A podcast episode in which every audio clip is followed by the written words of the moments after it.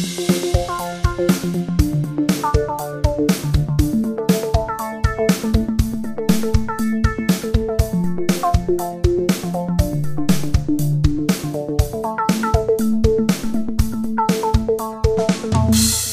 86 Folgen hört ihr schon dieses Intro äh, und danach uns zu. Uns äh, beinhaltet einerseits mich, Tim, hallo, und Benny, hallo. Uns beinhaltet auch mich. Hallo Tim.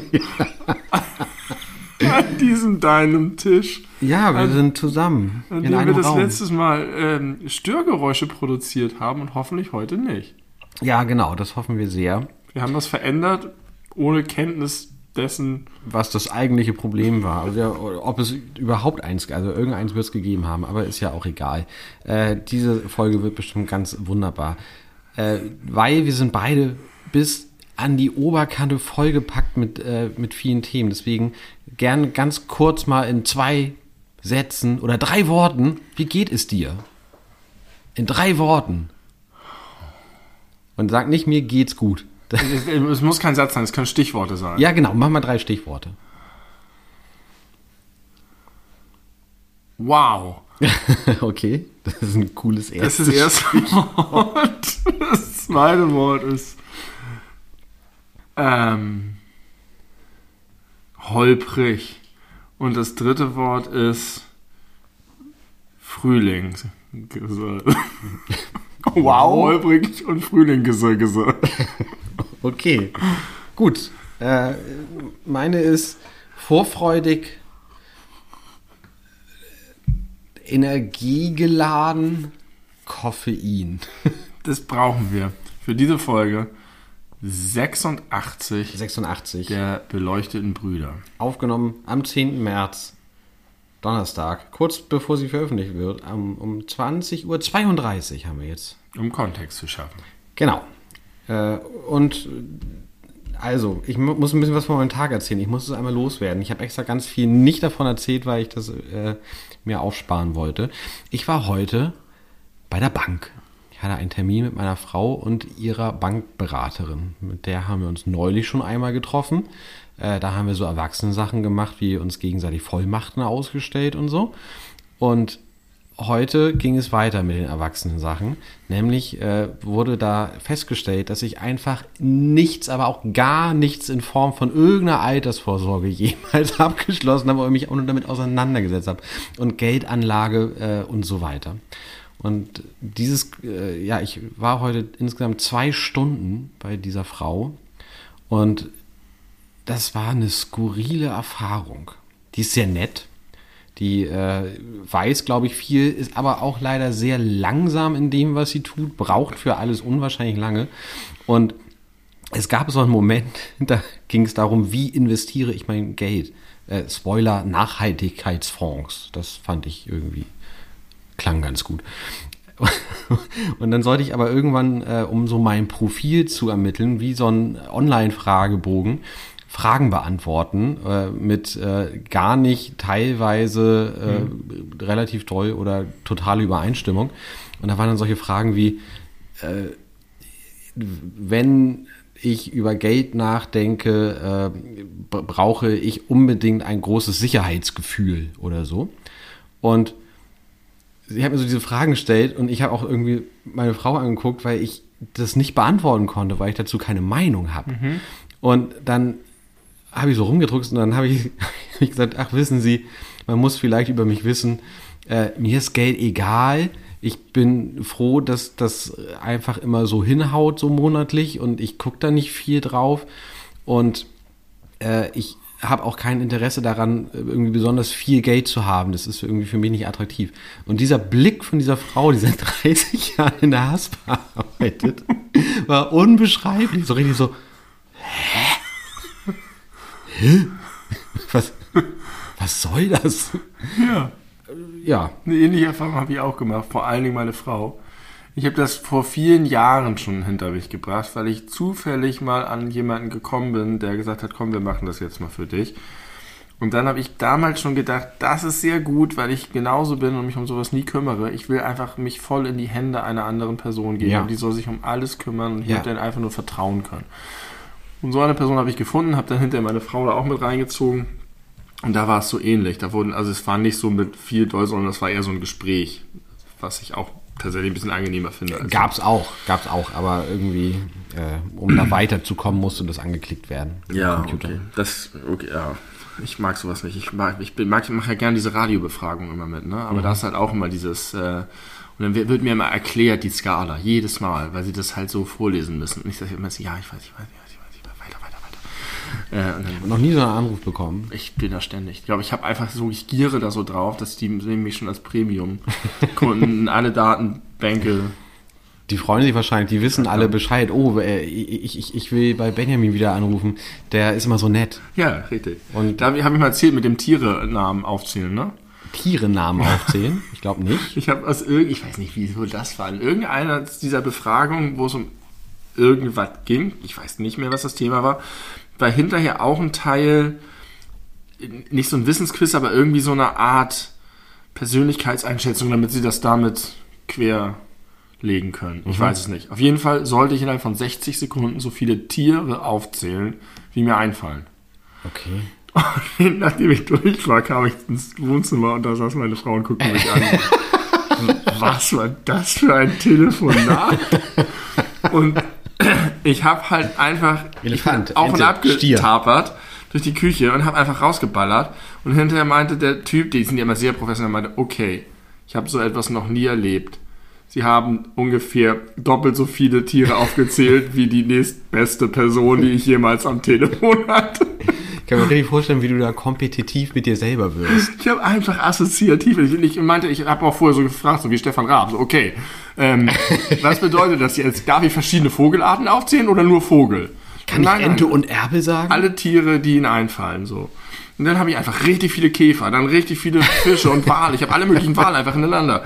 So bam, bam, bam, ne? Das, Bam, bam, bam kannst du bei Wahlen? ja klar. Wie Grauwal, Blauwal, Narwal, äh, Orca, Pottwal, da ging das ging immer so weiter.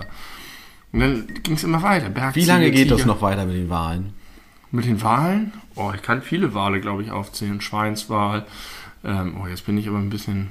Es gibt nicht so rasend viele Wale, muss man dazu auch sagen. äh, äh, G- Grauwal gibt es noch. Hast du gesagt? Ähm, dann gibt es noch den Nordkaper und äh, Finnwal natürlich. Klar. Ja klar, wer kennt jetzt das zweitgrößte Tier der Erde? So, wo war ich eigentlich? Wie sind wir da hingekommen? Deine Bank. Ja, die Bank. Ähm, ja, du wolltest Ja, was- auf jeden Fall hatte ich das auch mit dem und habe auch gesagt, hier übernimm alles, ich will damit nichts zu tun haben und meine Frau war noch viel krasser und hat auch sowas gesagt wie, mein Ziel ist es hier eigentlich nur, dass ich so wenig wie möglich damit zu tun habe. Ich will nicht wissen, wie viel Geld ich habe, was ich habe, was ich brauche und ich will das alles nicht entscheiden müssen und machen und da war er auch so, weil er halt das Gegenteil war, wollte immer genau Kontrolle haben und auch mal sehen, wie er wie er das bei sich macht und so und wir waren so, fuck it, Björni, Mach. du machst das. und Björni macht das bis heute. Sehr gut.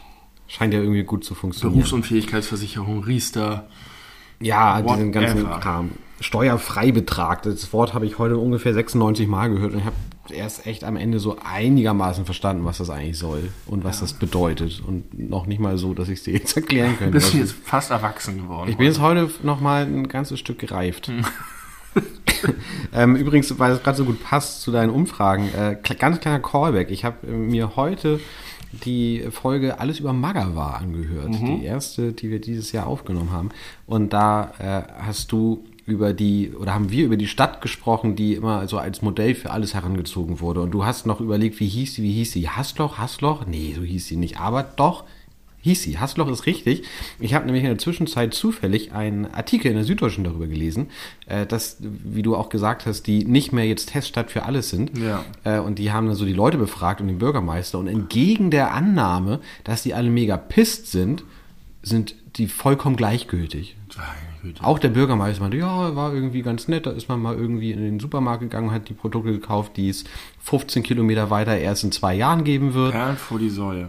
Ja, aber vielleicht gehörte das zur, zur Normalität. Die wollten die. Durchschnittsmenschen und sie haben die Durchschnittsmenschen bekommen und den Ja. Durchschnittsmenschen ist alles egal. Die sind grau wie die Nacht.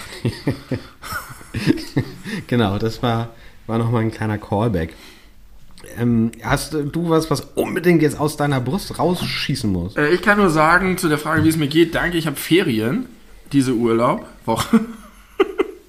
Der Unterschied zwischen Ferien und Urlaub, da komme ich immer mit durcheinander. Ferien, Urlaub ist freie Zeit und Ferien ist. Nee, aber in den Urlaub fahren ist. Was ist denn der Unterschied? Das Alter. Kinder haben Ferien, Erwachsene haben Urlaub.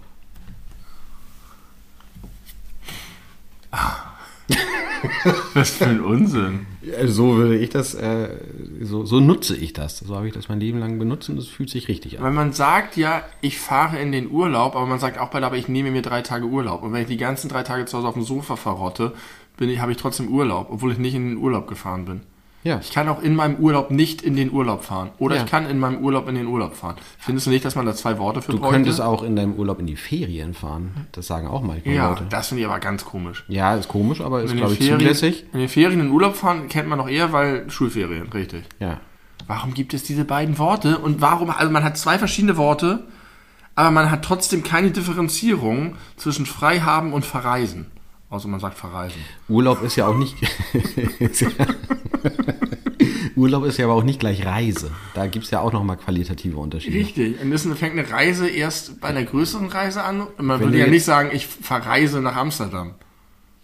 Sondern ich fahre nach Amsterdam. Für ein paar Tage. Und nach London? Vielleicht schon eher, weil es übers Wasser geht. Außer man fährt durch einen Tunnel, dann ist es keine Reise. Sondern eine Fahrt. Ja. Was ist, was ist wenn äh, du kurze Strecken fährst, aber, äh, aber ähm, mit dem Schiff äh, das übersetzt? ist eine Reise. Das ist eine Reise. Ja. Ich reise nach Schweden mit, dem, mit der Fähre. Mit der Fähre. Oder nach äh, Weiß ich nicht, leider auch nicht. Rügen. Eine Reise muss, glaube ich, lang sein. Ich reise nach Rügen. Und man würde jetzt ja auch nicht sagen, äh, wo, wo geht die Reise hin?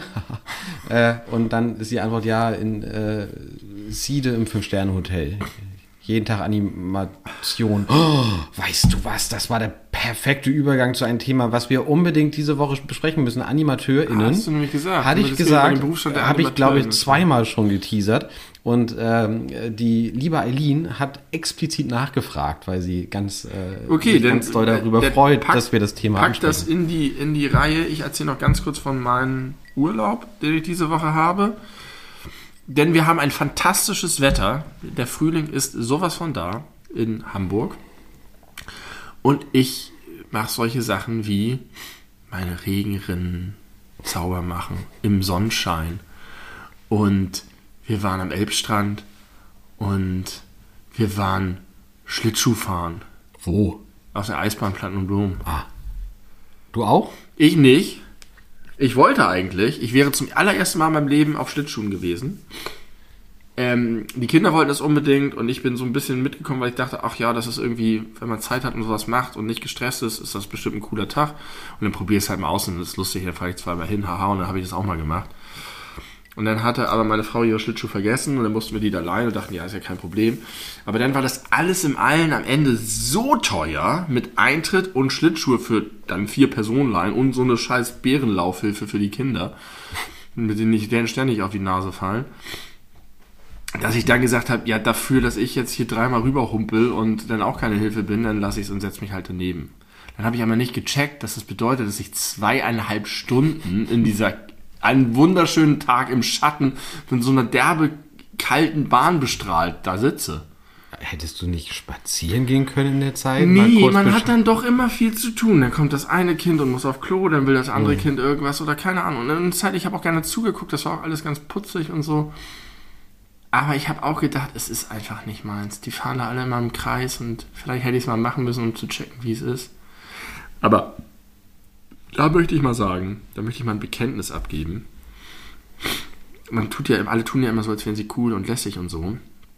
Ich habe häufig in meinem Leben Situationen gehabt, in denen alle irgendwas machen und Spaß dabei haben und ich aus irgendwelchen Gründen nicht wollte. Zum Beispiel Singstar spielen.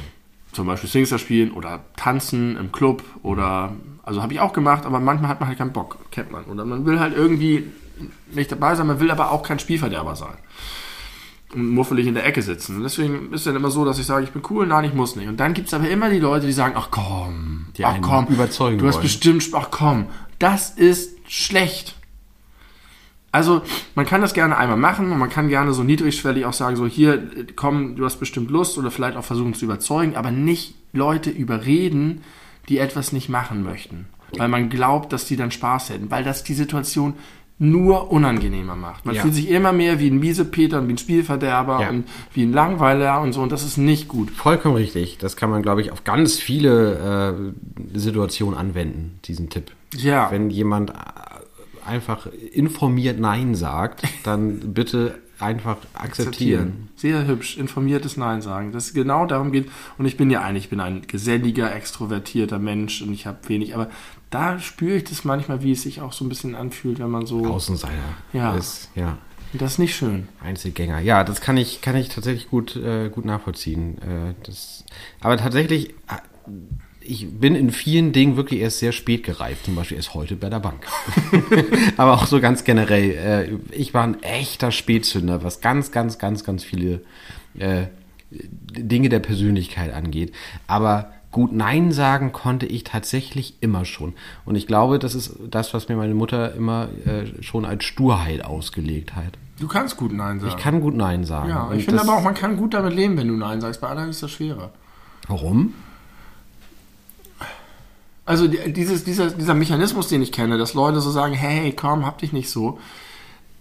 Ich habe das Gefühl, dass das etwas ist, was bei dir nicht so, verf- also nicht so ein Problem ist, dass es schneller klar ist, dass da nichts zu holen ist, als bei anderen Ja. Leuten. Und vor allem dadurch, dass ich das selber halt regelmäßig in meinem Leben immer schon gemacht habe und damit sehr gut gefahren bin, akzeptiere ich halt auch immer, also ich wäre niemals jemand, der wirklich versucht, jemanden gegen seinen Willen zu irgendwas Ja. zu überreden. Aber ein bisschen denke ich auch. Ich, ich erinnere mich an eine Situation.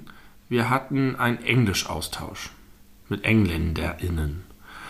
Und ähm, da war einer dabei, der war total toll.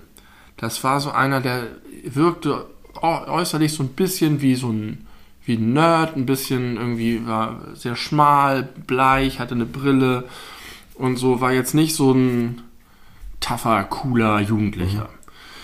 Ähm, konnte super gutes Deutsch sprechen und war an allem interessiert. Der war einfach so ein total positiver Mensch, der alles wissen und kennenlernen wollte, wo man nicht das Gefühl hatte, er ist jetzt derbe, der, äh, der lässige Typ, der andere runtermacht, sondern hat alle akzeptiert, wie sie sind und so weiter. Und mit dem waren wir irgendwie unterwegs mit der ganzen Gruppe und waren dann irgendwie, ich weiß nicht, wo wir waren, und wir sind dann hinterher noch über den Kiez gegangen und einer aus der Gruppe meinte dann, hier, ich hab noch da, wir können jetzt noch da irgendwie in den Club gehen und noch das und das machen und das habe ich gehört, soll richtig geil sein. Und ich war so, dass ich dachte, oh nee, es ist schon voll spät, ich bin irgendwie müde, wir sind schon durch mit dem Tag, ich kann nicht mehr, habe keinen Bock mehr und habe gesagt, nee, komm, ich will nach Hause. Und dann war das genauso ein Hin und Her. Komm und habt ihr nicht so hm und hier und meinte, oh, ihr könnt doch gehen ohne mich und ist alles gut, ich fahre einfach nach Hause. Und äh, ich glaube, ich hatte noch meinen Engländer mit dabei und deswegen war das irgendwie ein Problem. Und dann hat der sowas gesagt wie, hat er so eine richtige, so eine Rede gehalten, so wie von wegen, pass mal auf, ich weiß das, ich kenne das, aber ich habe einfach die Erfahrung gemacht, man muss einfach, gerade in solchen Situationen, wir sind hier jetzt zusammen, man muss solche Dinge machen und es lohnt sich. Und es tat mir so leid, ich wollte es einfach wirklich nicht. Und dem, diesem arglosen, positiven Menschen das zu sagen, der wirklich nur das Beste für mich wollte und auch dachte, dass es gut für mich ist. Ja. Und wer weiß, vielleicht hatte er sogar theoretisch recht. Das glaube ich nämlich. Das, also ich glaube, er hat auf jeden Fall eine gute Absicht. Und vielleicht wäre es sogar gut gewesen, wenn ich mitgehe. Manchmal ist es denn so, dass man sich auch wünscht, man wäre anders. Man wäre Ja, Und da kann ich alle Leute verstehen, die introvertierter sind als ich und die schüchterner sind als ich und so. Man wünscht sich in der Situation vielleicht, man wäre die Person, die einfach sagt, fuck it, lass das Leben im Vollen nehmen und geil, ich trau mich was und so. Aber war halt nicht in dem Moment. Und das tat mir, es war einfach nur scheiße für mich. Und trotzdem nehme ich dem das nicht übel. hat er dir das übel genommen? Nein, ich glaube nicht. Ich glaube, der konnte Ja. das verstehen. Und das Aber ist wahrscheinlich meistens der Fall. Und dann macht man sich doch viel zu viele Gedanken und deswegen fühlt man sich dann schlecht. Aber wie gesagt, ich kann, ich erinnere das bis heute. ich kann das sehr gut nachvollziehen, weil äh, ich auch, äh, obwohl ich das ja früher auch häufig gemacht habe, ich war so oft, da werden jetzt viele Leute, die mich privat schon seit längerer Zeit kennen, äh, zustimmend nicken, derjenige, der als erstes von der Party nach Hause geht, wenn er denkt, es reicht jetzt. Also ich, Ja, ich war immer der Letzte auf der Party. Ja, das war ich selten. Und wenn dann wirklich nur, wenn ich auch wirklich richtig Bock hatte und Energie und Zeit und irgendwie keine Sachen am nächsten Tag. Und wenn ich noch nicht, also so einen bestimmten Pegel habe. Ich bin ja mittlerweile so gut da drin, nicht mehr über meine Grenzen hinaus zu trinken. Ja. Äh, auch wenn Dein Limit hat, Kampagne hat funktioniert. die. Kampagne hat voll verfangen bei mir. Ich kenne mein Limit und halte mich da äh, dran. Und wenn ich kurz davor bin, dann gehe ich halt nach Hause. Und ich hatte aber ja eine, äh, ich sag mal, etwas ziellose, wilde Zeit vor meiner äh, jetzt sehr glücklichen Beziehung, wo ich für mehrere Monate mit dem Motto ganz bewusst rausgegangen bin, ich sage ja. Zu allen Möglichkeiten, die sich mir bieten, sage ich einfach ja. Und wenn ich früh nach Hause gehen möchte und ich erkläre das meiner Begleitung oder den Leuten, mit denen ich unterwegs bin und die sagen, ach nö, bleib doch noch ein bisschen, habe ich gesagt, okay, wenn die das sagen, dann ja. Also das ist das Gegenteil von dem, wie du Genau. sonst. Ich habe das mal ausprobiert und es war für die Zeit, die es gedauert hat, richtig toll. Wirklich, wirklich, richtig toll. Aber irgendwann bin ich davon auch wieder weg und das ist auch total gut so. Ja, kann, ist interessant, kann ich verstehen. Sowas habe ich selten gemacht, dass ich mir solche Dinge so vornehme, bewusst. Aber weißt du, wer dieses, ne, Leute ansprechen und locken und sagt, komm mal hier, mach mal mit, weißt du, wer das beruflich macht? Kobara. AnimateurInnen. Nicht schlecht. Ähm, bevor wir dieses Thema anschneiden, würde ich gerne mit dir nochmal offen klären. Sagen wir noch mal was zur aktuellen Weltlage. Weil so ganz ohne das irgendwie zu thematisieren, kommt, das kommt mir ein bisschen falsch vor. Und wenn es sei, dass wir sagen, wir lassen es heute. Mein Impuls ist später, aber das ist Quatsch, später funktioniert das nicht mehr. Ja, ich hätte da noch die eine oder andere Sache zu, zu sagen. Ich auch. Vielleicht. Ich auch. Aber ich habe auch, ich bin auch sehr müde von Ja. dem, was alle sagen. Ich habe mir auch jetzt einen kleinen Twitter-Ban. Ich habe das neue Wort Doomscrolling gelernt. Habe ich mir aufgeschrieben. Doomscrolling. Wunderschönes Wort. Steht in meinen Und Handy-Notizen. in meiner Twitter-Timeline kommt jetzt ständig so Sachen, wo Stop the Doomscrolling und guckt euch dieses Video von dem lustigen Pavian an oder so. Das ist toll. Das mag ich gerne. Ich mag den Pavian viel lieber als das neue Zelensky-Video. als den Doom, den du scrollst. Kannst du ganz kurz erklären? Es ist ein relativ selbsterklärender Begriff, aber vielleicht kann trotzdem nicht jeder was damit anfangen. Doomscrolling äh, beschreibt, dass. Du hast doch mal erzählt in einer Podcast-Folge, dass du süchtig Nach Donald Trump. Donald Trump bist und Ja. das alles wie ein Schwamm aufsaugst. Und gerade in solchen Krisen, wie wir sie derzeit erleben, gekoppelt mit den sozialen Medien, neigen Leute offensichtlich dazu. Es hört ja nicht auf. Es ist ja nicht so, dass du die Tageszeitung liest, dann bist du nach einer Stunde durch und tust sie weg und gehst spazieren mit deinem Hund und rauchst Pfeife sondern ähm, du kannst einfach immer weiter deine Twitter-Timeline durchscrollen, kriegst immer wieder einen neuen Take oder eine neue Info oder ein neues Video von der zerbombten Kinderklinik oder was auch immer. Und wenn du gerade nichts hast, dann musst du einmal aktualisieren und in der Zwischenzeit zack, haben sich schon wieder richtig. 50 weitere Wenn du unten durch bist, fängt es oben wieder an. Und ähm, Doom in dem Sinne, als dass es halt äh, gerade zurzeit geballt schlechte Nachrichten sind und auch he- heftige Debatten und viel die übliche Twitter-Toxicity. Was stößt du denn so viel auf mit dem Mal? Soll jetzt nicht noch outcallen. Entschuldige bitte, das fällt, glaube ich, jedem auf. Du siehst noch mein Gesicht dazu. Ich glaube, ohne Gesicht war das die Soundkulisse nicht so heftig. Naja, auf Ja. jeden Fall ist es Doomscrolling. Äh, genau das. Man hört nicht mehr auf, sich in den schlechten Nachrichten zu vergraben. Das äh, schlägt auch auf die eigene Psyche. Und ähm, die Leute fangen halt an, ähm, Dinge zu sehen, die vielleicht gar nicht da sind oder die Sachen noch schlimmer zu sehen. Und äh, es belastet sie sehr. Ja, das Verhältnis stimmt halt nicht mehr, ne? Ja, richtig. Und da habe ich auch neulich ein interessantes Gespräch geführt äh, mit einer Person, die sagte, dass äh, sie für sich richtig gut damit fährt, äh, die Push-Nachrichten zu deaktivieren von diesen ganzen Habe ich Nachrichtendiensten. alle nicht. Nie gehabt. Und äh, okay, dann kann ich dir aber aus der Perspektive eines Menschen, der das immer noch und seit vielen Jahren hat, äh, mal sagen, dass das, glaube ich, wirklich objektiv ungesund ist, weil in, egal was du gerade machst, jederzeit kann halt irgendeine Nachricht reinkommen, Ja. die potenziell dich emotional beeinflusst. Und die Egal. Anwesenheit der Handys verstärkt es ja doll. Du bist ja wirklich dauerhaft empfangsbereit für Genau, all diese Sachen. genau, jederzeit. Das ist ja völlig abnormal im Vergleich zu dem, wie die Menschen jahrhundertelang gelebt Exakt, haben. das darauf wollte ich hinaus. Und äh, ich, es gibt tatsächlich äh, in Folge dieses Doom-Scrollings, hat man da viel von gehört, auch ExpertInnen, die, für was auch immer, die sagen, äh, Coaches. idealerweise sollte man einfach zweimal am Tag gezielt gucken, äh, Tagesschau gucken oder irgendwie jetzt nehme ich mir mal kurz 20 Minuten Zeit und guck, was es so Neues gibt Ja. und dann das Ganze bewusst wieder zur Seite legen und sich dann irgendwie nochmal eine zweite Zeit am Tag nehmen. Aber man Allerdings nicht direkt morgens und auch nicht direkt vorm Schlafen gehen. Ja, morgens ist richtig schlimm. Ich muss damit auch aufhören. Aber ich hab's, ihr habt es ja schon mal gesagt, dass ich das ein bisschen besser hinkriege, dass ich nicht mehr permanent, sondern tatsächlich, aber nicht nur zweimal am Tag. Aber man verpasst dann auch die ganzen schönen kleinen Sachen und die, die lustigen Sachen, wie zum Beispiel das Tankstellenvideo von Tobias Hans. Das hättest du, glaube ich, auch später noch mitbekommen. Das, Das ging ja auch ein bisschen ganz, viral. ganz wunderbar war. Ähm, der hat einfach sich die Jugendsprache zu Herzen genommen. Kannst du das auch noch mal kurz erklären, falls es. Mach du das doch, ja. Äh, Tobias Hans ist der Ministerpräsident von, vom Saarland. Mhm. Ich kannte den überhaupt nicht. Ich hatte, der Name kam mir nicht mehr bekannt vor. Es ist auch nur das Saarland. Ja, es ist nur das Saarland. Und er ist auch ein sehr unscheinbarer, eigentlich recht höflicher Ich weiß gar nicht, FDP CDU, oder CDU. Ja, okay. Also Also, der einzige FDP-Ministerpräsident ist immer noch Kemmerich, Ministerpräsident der Herzen. Nein, äh, hat, da, hat die Wahl wahnsinnig gewonnen mit fast oder mehr als 40 Prozent damals.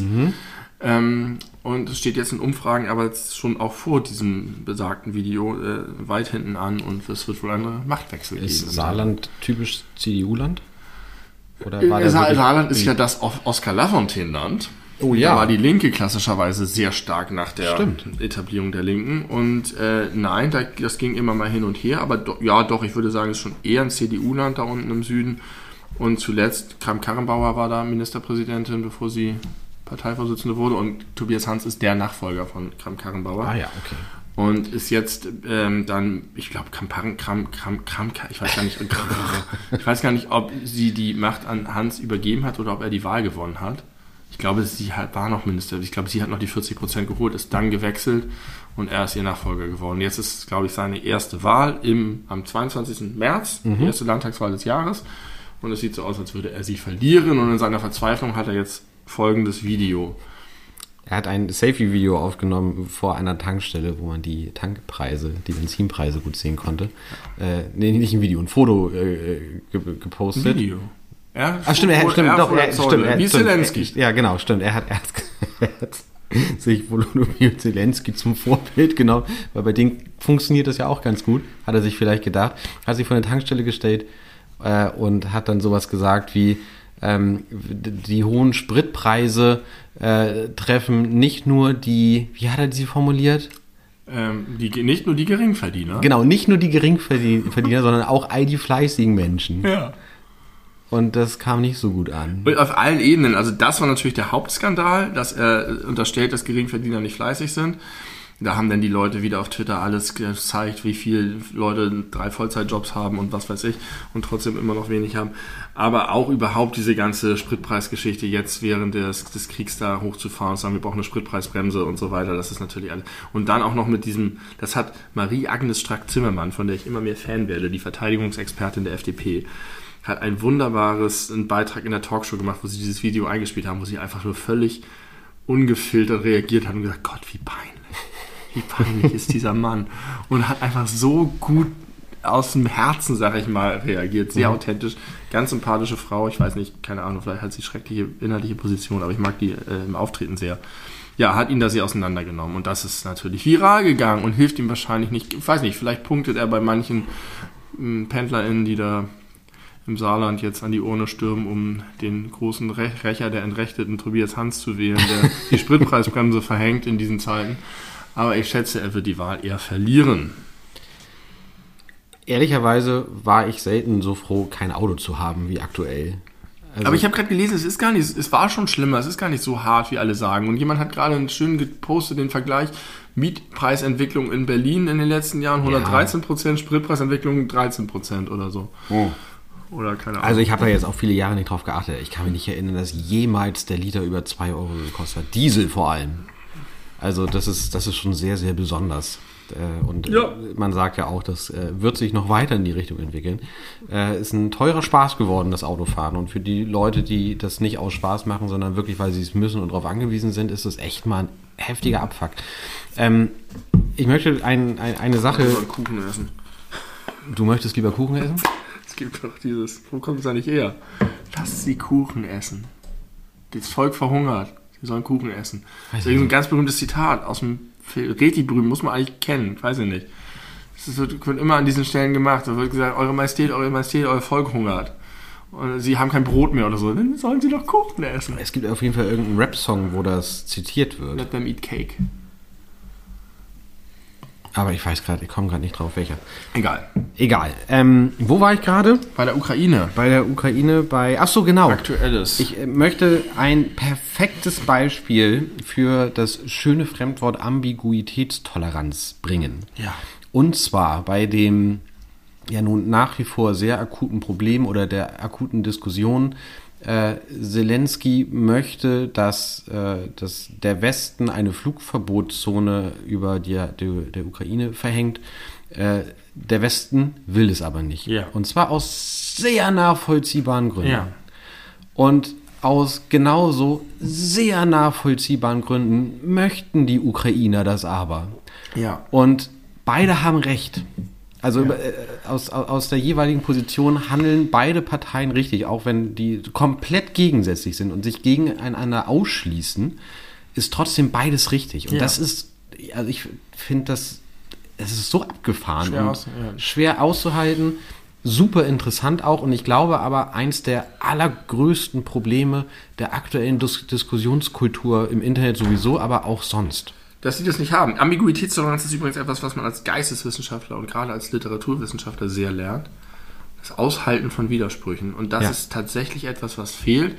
In dem Fall glaube ich sogar, dass Zelensky nicht erwartet, dass der Westen das macht. Nein, nein, Der weiß das. das aber er weiß der. muss auch diese Forderung stellen. Ja. Das ist einfach so ein klassischer Fall von, wenn Zelensky als gesamte Person, wie er ist, jetzt Bundeskanzler von Deutschland wäre, hätte er eine andere Position und andersrum auch. Das ist, ist völlig cool. Und wenn die beiden am Tisch sitzen würden, könnten sie auch sagen, wir wollen das. Die sagen, wir geben das nicht. Und die gehen auseinander und hassen sich nicht gegenseitig dafür. weil sie das beide ich, jeweils wissen, warum das passiert. habe ich in meiner bescheidenen aktiven politischen Karriere mehrfach erlebt, dieses, es ist auch sehr befriedigend zu wissen, dass man auch jenseits von seiner eigenen äh, Position, das ist jetzt doof, weil das gedoppelt ist, von seinen eigenen Werten und seinen eigenen Vorstellungen in dem Amt, das man hat, bestimmte Dinge tun muss. Und das auch richtig und auch über eine Übereinstimmung mit sich selbst hat. Und dass es völlig okay ist, wenn man mit jemand anderem am Tisch sitzt, der aufgrund seiner Position eine andere Haltung hat. Das ist total toll. Das, so kann Politik gut funktionieren, wenn alle ihre richtige Rolle gut spielen. Und eine weitere Erklärung, warum Donald Trump so eine Katastrophe war. Richtig. Oh ja, sehr gut. Danke. Bitte sehr. Ähm, ich, mir ist bei der ganzen Gelegenheit nochmal Twitter sehr negativ aufgefallen und ich habe tatsächlich inzwischen überlegt, jetzt wird wieder jedem aus einem Strick gedreht. Und wenn jetzt irgendeine Überschrift irgendwo in irgendeiner Tageszeitung unglücklich gewählt wird, kommen wieder, also es gibt hier eine ganz große Diskussion um, jetzt wird so viel geholfen, das ist toll, aber warum wird eigentlich in den anderen nicht geholfen, das ist rassistisch. Und es gibt Leute wie Marina Weißband, die auf Twitter, was meiner Frau aufgefallen ist, und ich kann das sehr bestätigen, viel Aufklärung machen. Wer ist Marina Weißmann? Marina Weißmann ist die ehemalige Bundesgeschäftsführerin der Piratenpartei, glaube ich. Auf jeden Fall eine wichtige Person in der Piratenpartei gewesen und dann, als die Piratenpartei sich sicherlich herausgegangen ähm, ist, hat, glaube ich, ukrainische Wurzeln, ist Jüdin, aber beides bin ich mir nicht ganz sicher, ist auf jeden Fall ein sehr politischer Kopf, hat, glaube ich, multiple Sklerose, ist eine ganz interessante Persönlichkeit und hat, ist heftig aktiv auf Twitter. Und die ist sehr werteorientiert da, aber die macht ganz viel Aufklärung. Schreibt lange Threads, sagt, ich weiß es hier nicht, bitte um Meinung, bitte um Diskussion, bitte um Austausch oder an anderen Stellen eben auch nicht. Sagt sie hier bitte nicht. Ähm, und die macht es wenig, dass sie einfach sagt, da ist ein Arschloch, da ist ein Rassist, da ist ein Sexist, sondern sagt einfach, das ist ein Problem, weil ich erkläre. Also so wie Twitter im besten Falle Ja. Und ich habe auch in letzter Zeit viel Gutes auf Twitter gelesen, gerade in so, so Austausch und äh, auch Leute, die, ich folge jetzt auch so Leuten irgendwie, die aus der Ukraine zum Teil berichten oder irgendwie Journalisten aus der Ukraine. Aber ich glaube, was schlecht ist, ist, wenn man Leute öffentlich kritisiert. Das ist eine sehr steile These, die Ja. ich vielleicht ein bisschen einschränken muss. Ich hoffe. Also, wenn jemand sich falsch verhält, dann muss man dem widersprechen. Aber ich würde sagen, der erste Schritt ist, der positiv ist, dieser Person das sagen. Und nicht in einer Öffentlichkeit. Und nicht in einer Öffentlichkeit. Denn ich frage mich, was bewirkt sich Positives, wenn irgendwo irgendein Journalist oder eine Politikerin oder so jemand irgendwas sagt und man schreibt auf Twitter, da, guck mal, der ist ein Rassist. Daraus entsteht aus meiner Erfahrung, ich habe das jetzt lange studiert, nie etwas Positives. Außer eine Verhärtung der Fronten. Ja, aber nicht, keine Veränderung, keine positive Veränderung, kein, kein Verständnis, kein Dialog, nichts. Weil auf den Zug ja auch vor allem immer auch die Leute aufspringen, die wirklich nur destruktiv in Ja, den und zwar in beide gehen. Richtungen. Es gibt halt dann die Ja, Likes und genau. Kommentare und die, die Retweets und auf der anderen Seite halt die, die, die schimpfen. Und ich glaube, das einzige, das Gute, was du tun kannst, ist mit gutem Beispiel vorangehen, aufklären, so wie das Marina Weißband gerne tut, und Leuten das sagen, aber privat ihnen das sagen. Das hat auch nicht zwingend Effekt, aber das wäre sozusagen richtig zu sagen, du bist jetzt gerade rassistisch, ich möchte dir das sagen. Oder das abstrakt als Beispiel zu nehmen und zu sagen, übrigens, es gibt in letzter Zeit häufig das Argument, sowieso, ich finde das falsch, weil. Aber diesen öffentlichen Pranger und dieses, diese Klaköre, die dann hinterherkommen und alle sagen, "Tohaha, da hast du wieder den und den toll in die Pfanne gehaut, bringt nie etwas Gutes.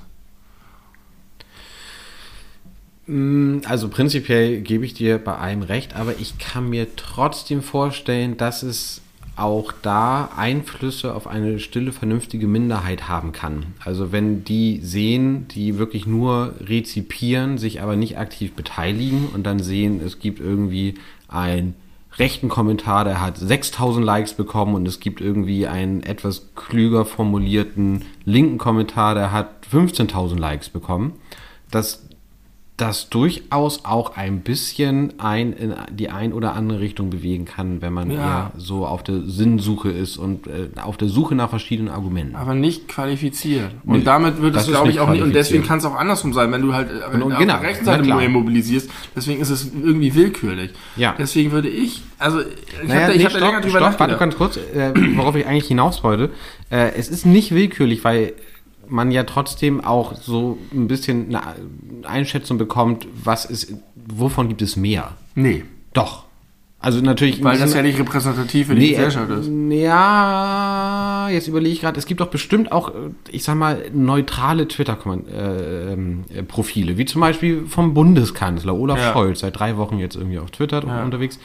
Ähm, da kann man ja davon ausgehen, dass es ein, eine ziemliche, ein ziemlicher Durchschnitt ist der, der Bevölkerung, die ihm folgen. Das würde ich Twitter. Meinst du nicht? Glaube ich nicht. Also, Also ich, bei ich, Jan Böhmermann und so, das glaube ich schon. Das sind eher sehr linke oder eher sehr rechte und so ein paar Böhmermann hat ja dazwischen. wenigstens noch einen großen Unterhaltungsfaktor. Aber zum Beispiel Ebony plus Irony, Quattromilf. Ja. Ein großer Account von einer klugen Frau, die äh, gute Dinge sagen Jasmin weiß. Kuhnke heißt die Dame. Ich habe den Eindruck, dass sie mit sehr vielen ihrer Tweets die Welt nicht besser, sondern eher schlechter macht. Und das geht für, gilt für ganz, ganz viele Leute. Und ich habe das jetzt wirklich länger beobachtet und habe mir das mal durchdacht. Was passiert eigentlich mit diesen Antworten und wenn die Leute darauf klicken? Ich Ja. glaube, dass das alles schlecht ist. Und dass es besser wäre, wenn man es sein lassen würde. Und es gibt super viele positive Gegenbeispiele, aber die ziehen Ja. halt nicht so viel über die Masse, weil es einfach ist. Du kannst dich zusortieren, du musst auch nicht so viel nachdenken. Du hast sozusagen deine Leute, die deine Meinung irgendwie einigermaßen und kannst einfach sagen, da gehe ich rauf, die unterstütze ich, so Fußballclub-mäßig. Das ist nicht gut. Ja, das äh, wahrscheinlich hast du recht. Aber ich habe gerade darüber nachgedacht, wie irrsinnig das eigentlich ist, dass der Kurznachrichtendienst Twitter eigentlich so das gesellschaftlich-politisch mit wahrscheinlich Abstand einflussreichste Medium ist, Ja. äh, zumindest was so die politische Welt angeht, was es gibt. Kurznachrichten. Das Kurznachricht, genau. Und es, es, es muss verkürzt sein, damit es auf Twitter funktioniert. Ja. Ich, deswegen gibt es äh, 15, 16 Tweets lange äh, Threads, die aber nie diesen Anklang finden, wie die Punchline auf jetzt Richtig. 280 äh, Zeichen. Aber begrenzt. ich habe den Eindruck, gerade jetzt in dieser Krise, dass ich sehe viel mehr lange Threads Ja, als sonst und die sind gut. Und Ja. da hast du auch häufig gute Diskussionen drunter. Aber diese schnellen Cash Grabs, sag ich mal, oder diese Like Grabs, von, guck mal, da ist, hat schon wieder irgendein Rassist irgendwas geschrieben, das finden wir doch alle falsch, oder? Ja. Und das ist, das macht die Welt nicht Und besser. dann kommen die anderen Rassisten, die sagen, "Hö, aber er hat doch recht. Und dann Ja. geht's gegen den wieder, ey, was willst du denn Ja. hier eigentlich, du? Ja. Und das ist kein Diskurs und das ist nicht gut. Und ich würde, würde wirklich gerne mal eine Meinung von so einem Account haben, der auch in Anführungszeichen auf der guten Seite steht, was, wie die das sehen. Ja, sehr, sehr spannend. Vielleicht sollten wir mal Vanessa, Jasmin. Jasmin, Jasmin? Kuhnke, weiß ich Jasmin nicht. Kuhnke einladen in unseren Podcast. Weil ich glaube, dass die wirklich einiges drauf hat und total klug ist und so. Und deswegen würde mich da die Haltung mal sehr interessieren. Ist sie mit Sicherheit. Wollen wir jetzt mal endlich über AnimateurInnen sprechen? Ja, Oder willst du noch weiter über Ukraine reden? Hm. Und Russland und Putin. Ich habe mich ja so vieles gefragt über Putin auch, ne? Ja, wir können noch mal ganz kurz über Putin sprechen. Und dann habe ich noch eine, eine äh, wilde Information, die am Rande damit zu tun hat. Was möchtest du über Putin sagen? Außer, dass so- der verrückt geworden ist? Ich hab Völlig so den gedacht, Verstand verloren?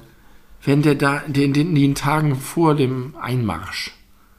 Und es ist ja, es ist ja so schrecklich, was du alles hörst. Es ist so, also man, man, ich bin ja, habe ich letztes Mal schon gesagt, vorsichtig bei den Nachrichten.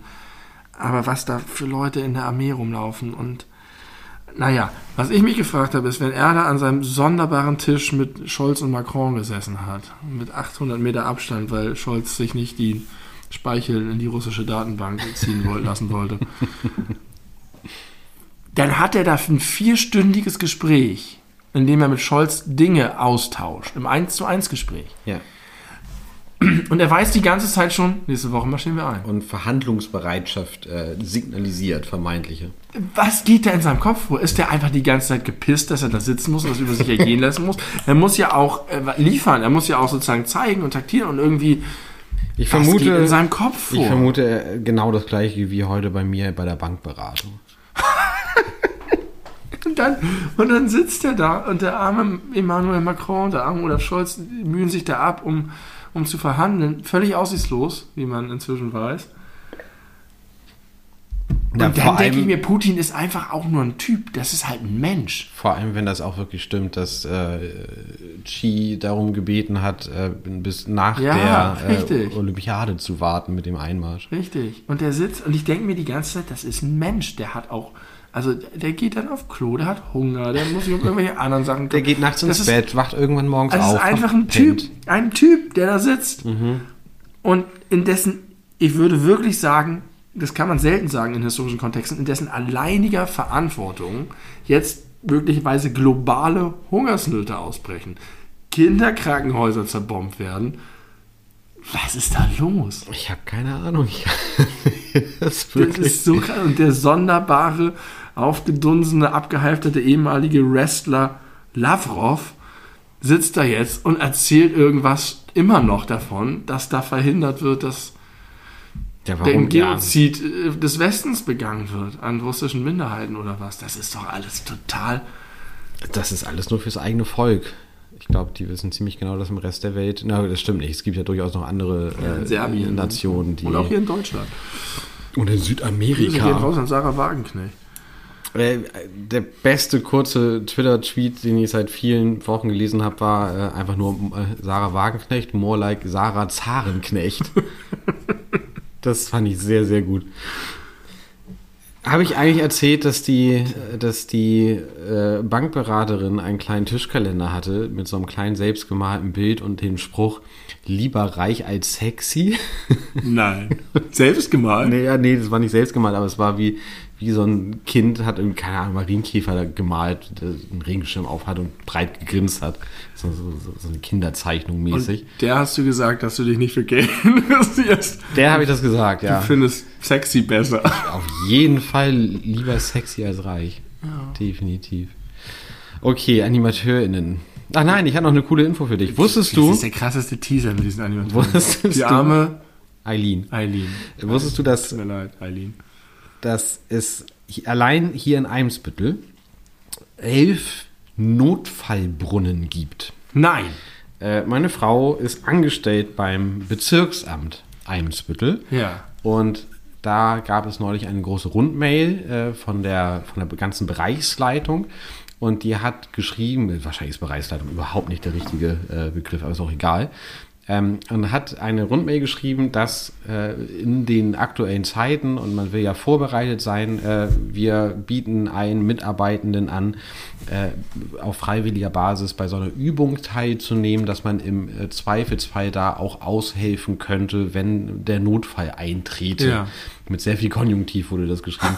und offensichtlich gibt es äh, eine Notfall- äh, Wasserversorgung, die richtig irgendwo unter der Stadt liegt und äh, Hamburg hat zwei komplette Kanalisationssysteme. zwei Ja, reicht eins nicht. zwei komplette Systeme. Und es hat einen Grund und der ist interessant, aber ich habe es vergessen. Aber offensichtlich auch noch ein komplettes Wassersystem. Ja, ich meine, allein hier im Bezirk Eimsbüttel Ja. elf Stück, also über ganz Hamburg verteilt. Und dann sagen die von der Bundesregierung, wir sollen uns hier die Wolwig-Flaschen in den Keller stellen. Ich glaube, ich spinne. ich zapf hier lieber die Eimsbütteler Brunnen an. Ja, also das, das fand ich super spannend. Äh, und da, ich habe auch erst vor kurzem gelernt, dass man bei auf ganz vielen Autobahnabschnitten mit sehr wenigen Handgriffen einfach die Mittelleitplanken entfernen kann, damit da Flugzeuge landen können, falls alle Flughäfen attackiert werden im Kriegsfall. Geil. Und Wie wir vorbereitet sind. Putin kann kommen. Und wir waren auch noch, noch besser mal vorbereitet, nämlich bis irgendwie in die Anfang 90er Jahre hinein, haben ganz, ganz viele äh, Tunnel, wie zum Beispiel der Hamburger Elbtunnel, in den Wänden äh, Sprengstoff drin gehabt, dass man im Zweifelsfall äh, schnell den Tunnel sprengen kann. Achso, ich dachte, dass man sich da jeder sowas rausholen kann und das auf den Russen werfen kann. Nee, einfach um, um, um die Zufahrtswege abzuschneiden. und Leute dass Russland, also dieser Witz von Werner, Werner Egger, die Russen sind da. Mhm. In was für einer Welt leben wir denn? Das kann doch nicht wahr sein. Also- die sind doch und, die russische Bevölkerung, die sind wie wir. Die studieren, die gehen zu Meckes, jetzt nicht mehr. Die, das sind, ich kenne, ich kenn, ich, ich habe ja mit einer geschrieben. Ich kenne eine, die in Russland lebt. Das sind halt einfach völlig, die, die studieren, die haben Jobs. So, klar, geht es ihnen im Land auch nicht immer so gut und die wohnen irgendwie in einer Diktatur, aber irgendwie haben die auch ganz viel. Und, und die greifen uns jetzt an? Was ist da? Das kann doch nicht wahr sein. Da sieht man mal, wie wichtig eine demokratische Struktur ist. Ja. Wenn jetzt Scholz so durchdrehen würde wie Putin, hätte er keine Chance. gar nicht. Gar nicht. Der könnte Putin nichts. kann das machen. Aber er hat auch lange, lange dran Aber was gearbeitet. du sagst, Leitplanken, Dings, ich habe schon länger eine Handynotiz. Kennst du die Butterberge? nee. Das ist so, da habe ich früher schon mal was von gehört und fand das fasziniert. Und neulich habe ich gedacht, es gibt doch Butterberge. Wie kommt? Das kann doch nicht wahr sein. Und habe das nachgeschlagen und dachte, ich, das ist was für ein Podcast. Der Butterberg ist die Bezeichnung für die ständige, ständige Überproduktion von Butter in Westeuropa seit Ende der 70er Jahre bis 2007. Und zwar gab es in den 50er Jahren eine Unterproduktion der landwirtschaftlichen Betriebe. Die haben einfach zu wenig produziert, um unser Volk zu ernähren. Mit Butter. Mit Butter. Unter anderem. Mit Milchprodukten wahrscheinlich. Ja. Und dann hat der Staat gesagt, das geht nicht. Wir garantieren den Bauern staatliche Abnahmepreise, damit die gut planen können und damit die genug produzieren. Denn vorher war es für den einzelnen Bauern und die einzelne Bäuerin zu riskant, so viel zu produzieren. Und deswegen haben die alle so, und deswegen gab es zu wenig. Und der Staat hat gesagt, pass auf, wir nehmen euch das ab, kein Ding. Und deswegen gab es faktische Festpreise. Und das war ein irrer Anreiz. Und plötzlich haben alle produziert wie verrückt. Und dann gab es viel zu viel Butter und Milch und Getreide. Und da gab es eine Gegenmaßnahme mit der Milchquote, dann durften die nur noch so viel und so. Aber trotzdem wurde immer viel mehr produziert, als man gebraucht hat. Was auch wieder ökologischer völliger Wahnsinn ist. Aber Ja. immerhin, das Volk ist satt. Und Butter. auch im äh, Katastrophenfall kann man dem Volk noch weiter äh, Butter geben. Exakt. Es, es gibt also Butterberge. Es gibt einfach Butter, die eingelagert ist. Oder gab es. So. Und ähm, andere, Bez also es gab immer viel mehr und äh, der Preis sank, aber natürlich Überproduktion kostete den Einzelnen weniger und der Staat hat alles, was überschüssig war, abgekauft. Okay, weil der, der Bauer konnte einfach so, scheiß drauf, ich mache einfach noch 100 Kühe mehr weg damit. Andere Bezeichnungen für dasselbe Phänomen sind der Milchsee oder die Milchschwämme für die Überproduktion an Milch und die Fleischberge. Oh Gott. Widerlich. Und jetzt hat man zu viel gehabt. Was macht man jetzt? Ja, Fleisch kann man doch gar nicht so gut einlagern für Ich glaube, krass gekühlt. krass runtergekühlt. Okay. Die haben einfach irgendwo so Kammern, Kammern, tief, so wie diese Sch Schlittschuhanlage bei 12 Grad im März immer noch von unten tief alles mit ganzen Herden Da Rinder kam und so, bei dieser Schlittschuhanlage kamen solche Wagen, die sahen 1 zu 1 aus wie die Paw Patrol Mobile, die meine Kinder haben, so mit diesen silbernen Felgen und sind da so rübergeschlittert und haben das schön glatt gemacht. So, damit dann hinterher, das ist auch, wir wohnen in einer dekadenten Gesellschaft, manchmal denke ich, die Russen haben recht, was wir uns alles leisten. das ist auch schon echt albern, äh, wie wir hier leben. So, um die Bestände zu verringern, also ne, wir haben zu wenig, wir garantieren euch, wir haben, wir haben zu viel, wir müssen es loswerden. Was für ein Quatsch. Wurde aber funktioniert. Wurde über mehrere Jahre, zuletzt 1985, da war ich schon auf der Welt, im Dezember die sogenannte Weihnachtsbutter verkauft. Auf Anweisung des Bundesernährungsministeriums wurde die Butter um 50 Pfennig, später um 70 Pfennig günstiger angeboten. Die Abgabe war auf vier Pakete je Familie begrenzt. Die 250 Gramm Pakete trugen die Aufschrift Molkereibutter aus Interventionsbeständen. Die deutsche Sprache ist so schön. Interventionsbestände. Die haben interveniert in die Produktion, hatten deswegen Bestände und haben sie. Oder das sind die Bestände für, wenn man intervenieren muss. Oh. Wenn die Lieferketten Ja. unterbrochen sind. ich glaube, es ist andersrum. Es sind die ja, ist auch egal. Also, Beides schön. sie, Interventionsbestände sind durch staatlich garantierte Abnahme von Agrarprodukten erstandene Lagerbestände. Oh, deutsche Sprache, ich sag dir das. Aber die Weihnachtsbutterverkäufe trugen leider geringer als geplant zum Abbau des Butterbergs. Kannst du bitte den Satz nochmal sagen? Die Weihnachtsbutter... Wenn du das zum Alien Ich vorliest. glaube, das ist mein neuer Lieblingssatz. Die Weihnachtsbutterverkäufe trugen geringer als geplant zum Abbau des Butterberges bei. Jetzt? 2003, da waren wir beide noch in der Schule, aber schon erwachsene Fast Männer, volljährig. Du lagen in den Interventionslagern der E EU 194.000 Tonnen Magermilchpulver 154.000 94.000 Tonnen 94.000 und 223.000 Tonnen Butter. Da, die hatten Hallen, in denen 223.000 Tonnen Butter lag. Und es war irgendjemandes Job, darauf aufzupassen, irgendwie und da. zu kühlen und jeden Tag zu inspizieren und mal an ein Brot zu schmieren und Inventur es zu lecker machen. ist, das zu wiegen. Ja, hol mal wieder die Elefantenwagen aus dem Zoo, wir müssen unsere Butter wiegen. 200 und jetzt und das verstehe ich nicht, wie dieser Artikel endet, ganz trocken. 2007 wurde berichtet, dass die Lagerbestände aufgrund einer erhöhten Nachfrage vollständig abgebaut werden konnten. Boah, Und jetzt gibt es die Butterberge nicht mehr und jetzt frage ich mich, wie ist das Problem jetzt gelöst? das ist, das ist übrigens genau äh, so vom, vom Aufbau des Spannungsbogens, wie als ich damals Rudolph the Red-Nosed Reindeer vorgespielt habe und den Mittelteil sind sie ausgelassen alle habe. Freunde. Ja, so, wo, wo ist es hin? Was haben sie gemacht? Wie haben sie es hinbekommen in der kurzen Zeit? Auch. Aber, also die Menschheit ist schon erstaunlich. Die haben ein Problem, dass es zu wenig Essen gibt. ja, Dann machen sie einen Plan, dass es mehr zu essen gibt, dann haben sie zu viel zu essen, das wollen sie nicht wegwerfen, dann verkaufen sie es billiger. Das heißt, die Leute haben wahrscheinlich einfach mehr Butter gefressen dann. stell dir mal vor, es gäbe An Weihnachten gab es immer schön Dickbutter. Ja, natürlich. Für Weihnachten braucht man viel, für den Braten Ja, und für den Braten. Und jetzt stell dir mal vor, Stollen. es gäbe irgendeine Tierart, äh, Art, die das könnte. Und man würde sich so einen so einen National Geographic Dokumentarfilm über diese Tierart angucken. Und dann hört man so, äh, sie neigen zu einer Überproduktion, damit sie auch was in schlechten Zeiten haben. Manchmal verkalkulieren sie sich. Wenn, sie das, wenn sie merken, dass sie zu viel Vorrat angehäuft haben, dann versuchen sie es billiger zu veräußern. Manchmal klappt es nicht. 2007 haben sie das Problem gelöst.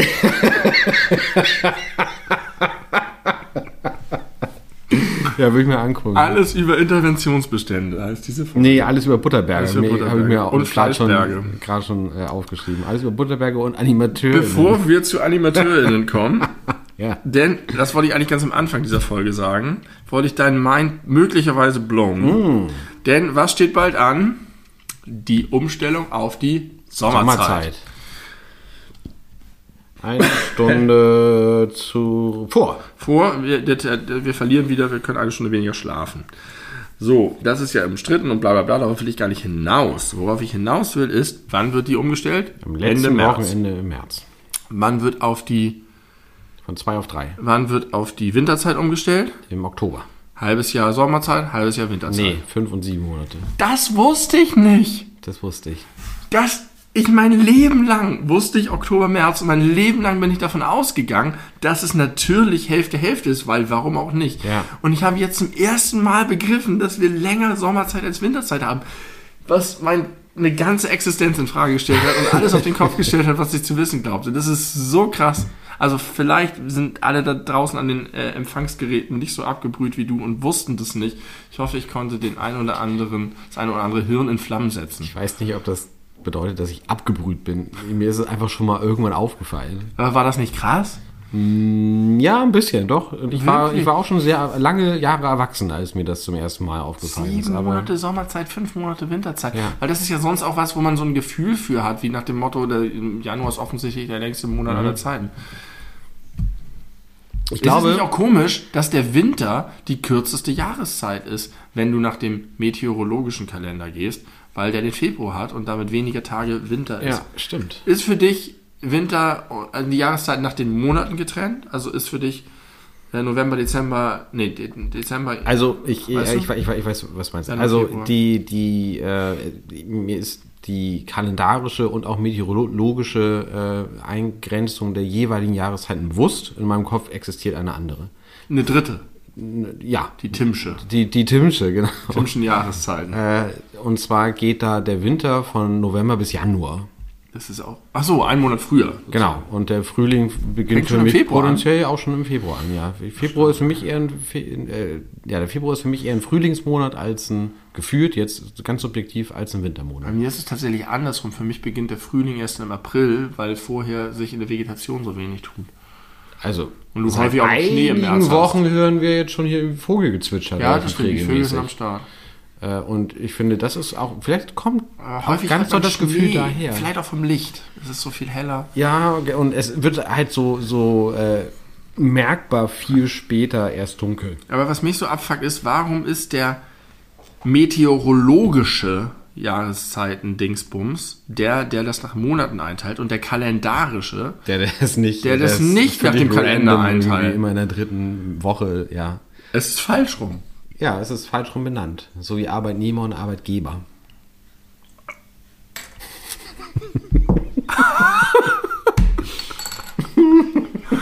Not bad. Oh Gott, Entschuldigung. Ihr hättet mal Bennys Gesicht gerade sehen müssen. Ich versuche es Das zu... war, das war die Reaktion, die ich gehofft hatte, bei dir zu erzielen. mit, den Jahren, äh, mit, dem, mit der Umstellung. Zeitumstellung. Ja, jetzt berichte mal. mein Gesicht hat gleichzeitig Erstaunen, Freude und tiefe Dankbarkeit Und Respekt. ausgestrahlt. Und Respekt, ja. Respekt, Respekt ja. habe ich auch gesehen. Und er war sprachlos kurz. Und ich habe gerade getrunken, deswegen konnte ich nicht direkt darauf reagieren. Entschuldigung. Herrlich. Ja, Arbeitgeber und Arbeitnehmer ist falsch rum, genau. Ja. Der Arbeitnehmer gibt seine Arbeit und der Arbeitnehmer nimmt die Arbeit vom Er Arbeit. gibt eine, Ar- äh, man müsste es Arbeitsplatzgeber, müsste es heißen. Ja, das wäre okay. Ich gebe dir ein Telefon, einen Stuhl und ein Laufband. Wofür? Da kommt die Ware und du musst sie stempeln oder zerteilen. Hast du jemals in deinem Leben was mit AnimateurInnen zu tun Ja. gehabt? War, hast du so Cluburlaube gemacht? in deinem Einmal. Mit deinen Eltern zusammen? Wohin ging's da? An den Gardasee. Und wie alt warst du da ungefähr? Kann ich fast genau sagen, neun ungefähr, würde ich sagen. Habe ich zum ersten Mal Gameboy gespielt. Nee, nicht zum ersten Mal. Habe ich zum ersten Mal ein Gameboy-Spiel selber durchgespielt. Und zum ersten Mal Eisschokolade getrunken. Oh, Und viel Schinken-Käse-Toast gegessen. mit Und- Ananas. Bin mit Thunfischen geschwommen und habe versucht, die zu fangen, nachdem ich erst voll Angst vor den Fischen hatte, aufgrund meiner bekannten Ozeanangst. Bin zum ersten Mal Seilbahn gefahren, obwohl ich Angst davor hatte. Ähm, hab, war ein toller Urlaub. Aber die Eisschokolade war das Entscheidende. Viele erste Male. ja, viele erste Male. Der Remindeszenzeffekt spielt Wegen dieses. Urlaubs habe ich mir kurz darauf ein Gameboy Transparent Edition, Edition gekauft. Mit Super Mario Land 2. AnimateurInnen. Animateurinnen waren auch da und Animateure auch. Ähm, die haben da, also es gab tatsächlich die Möglichkeit, so kindermäßig da Programm und so weiter. Die Eltern können saufen und die Kinder können was weiß ich was machen. Hands up, Baby, hands up, tanzen. Und ähm, da gab es so abends dann irgendwie so, so, so Programm mit Tanz und Gesang und Party und man konnte irgendwelche anderen Sachen mitmachen. Und das war so eine Gruppe von so, nachher, ich weiß nicht, wie alt die waren, wahrscheinlich so 20, schätze ich mal. die da wahrscheinlich auch eine geile Zeit hatten und für die Kinder da einen losgemacht haben. Und die haben das aber mega liebevoll gemacht und mit ganz viel Freude. Mhm. Und die hatten so einen Song, den sie immer am Anfang und am Ende gespielt hatten. Das war so deren Song. Und man konnte da eine Kassette kaufen, wo auch dieser Song drauf war. Und die Kassette ja. haben wir leider verloren. Und der, der, Song war richtig toll. Die fand ich als Kind super. Und da war, äh, ich fand die toll. Ich mochte die gerne. Das also ist das meine Erfahrung. Also von, von meinem theoretischen Überbau finde ich das natürlich alles fürchterlich. Aber halt, stopp! Warum? In dem Moment. Stopp, stopp, stopp, stopp. Warum ja, dieses ganze Karnevalsmäßige. Ne? Komm, wir haben jetzt Spaß und hier. Moment, jetzt alle ich glaub, wir müssen, du kannst es halt geil machen. Wir müssen da vor allem unterscheiden zwischen den Perspektiven. Also ich möchte, ich möchte gerne beide Perspektiven einmal durchsprechen. Die des, äh, des Cluburlaubers. Ja. Oder der Cluburlauberin und äh, aus der Sicht der Animateurinnen. Kennst du den Film Club Las Piranhas mit Habe Kerkeling? Nein. Schade. Leider nicht. Ich kenne okay. tatsächlich gar keinen Film mit Harpe Kerkeling. Aber du hast dir ja auch das Thema ausgesucht, also ja. hast du da auch was auf der Kette. Ich habe super viel dazu zu erzählen, weil der, das, also diese Art von Urlaub war mehr oder weniger die einz, fast die einzige Art von Urlaub, die ich mit meinen Eltern gemacht habe. Aha. Es gab noch als äh, Alternativvarianten mal so Bauernhof und da sowas wie Centerparks. Das waren die drei, die, die drei Arten, wie wir Urlaub gemacht haben. Und zumindest in meiner äh, Zeit von so früh ich mich erinnern kann, es gibt irgendwie Videoaufnahmen von mir, da bin ich noch kein Jahr alt, da bin ich am Strand von Ibiza, ja. äh, nicht weit weg vom All-Inclusive-Buffet, schätze ich. Ähm, bis ich ja nicht mehr mit meinen Eltern in Urlaub gefahren bin, war das äh, eigentlich mindestens einmal im Jahr oder einmal alle zwei Jahre sind wir nach Tunesien, nach äh, nach äh, Griechenland, äh, nach äh, in die Türkei, nee, Türkei weiß ich gar nicht, aber viel spanische Balearen und so. Und deswegen kann ich auch diese ganzen Länder, ich war in Ägypten, ich war in Tunesien, ich war auf Rhodos, ist für mich alles der gleiche Ort, weil man ja, sehr, sehr austauschbare Hotelanlagen. Das ist bei diesem Harvey Kerkeling-Film auch so, da sind sie einfach irgendwo in der Wüste und fahren hin und das ist die Anlage mit so einer Mauer umgeben. Mhm. Und in der Mauer ist halt alles einfach eins zu eins, wie du das auch kennst. Genau. Und außerhalb der Mauer ist halt die Wüste. Das ja. ist einfach random, ist egal, wo du hinfliegst.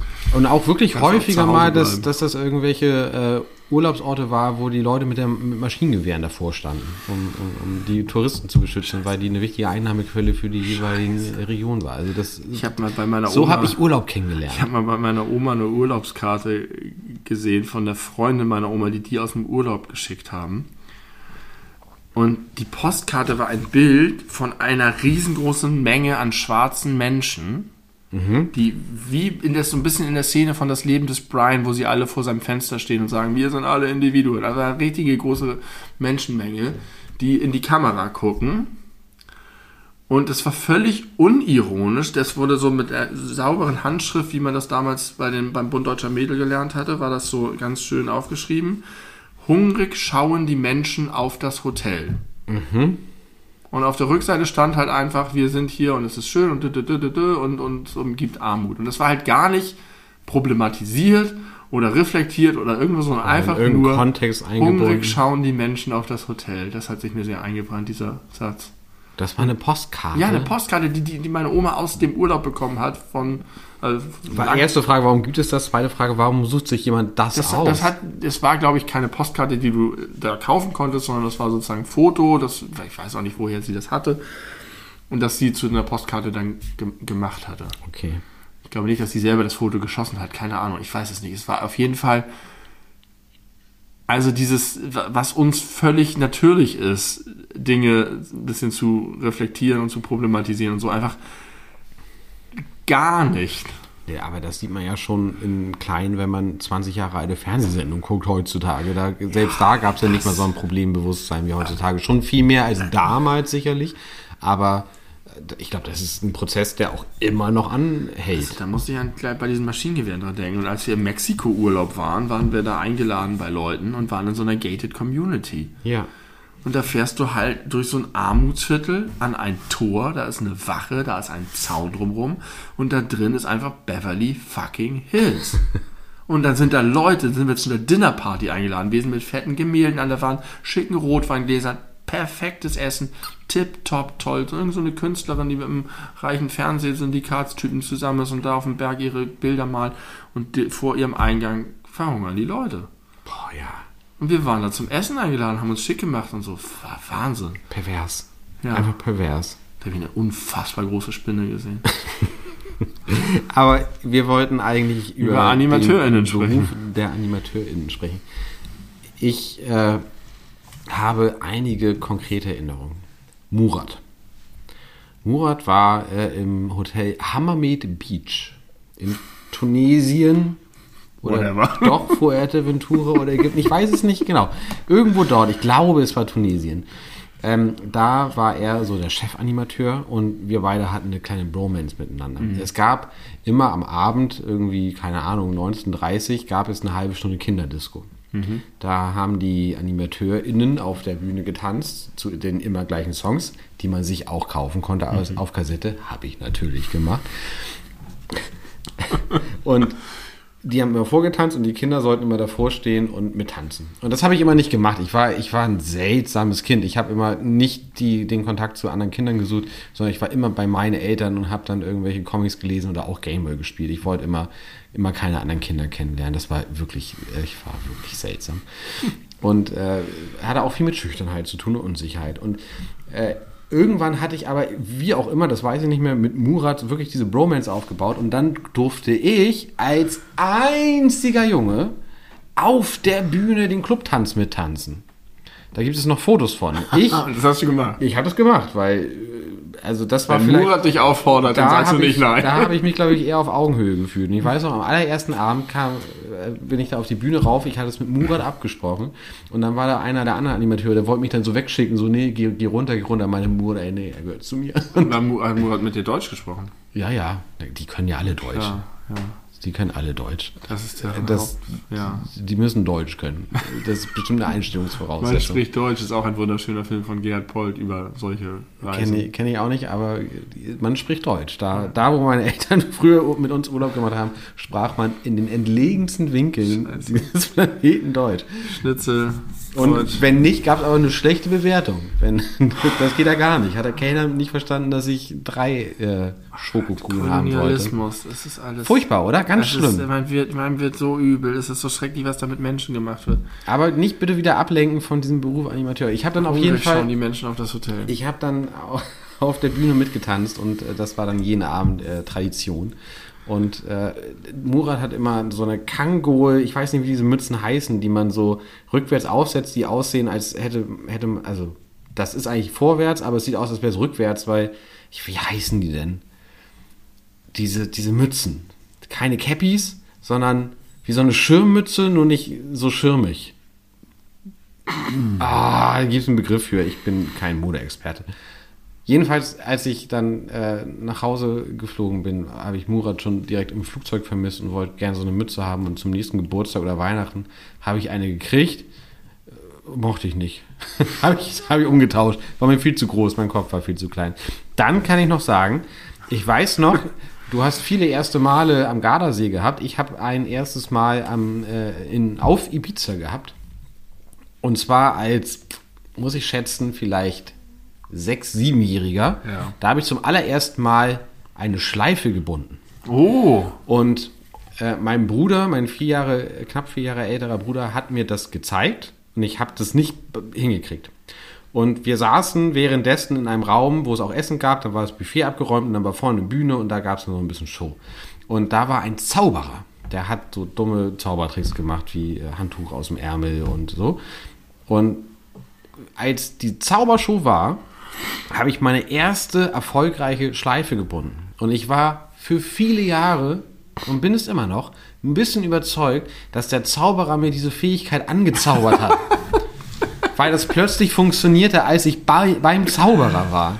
Also als der Zauberer auf der Bühne Ja. war. Und dann dachte ich, also war ich davon überzeugt, die Magie ist von der Bühne in mich hineingefahren und hat mich dazu befähigt, meine erste Schleife zu binden. Dazu fällt mir, fällt mir ein, dass ich im Volksparkstadion war.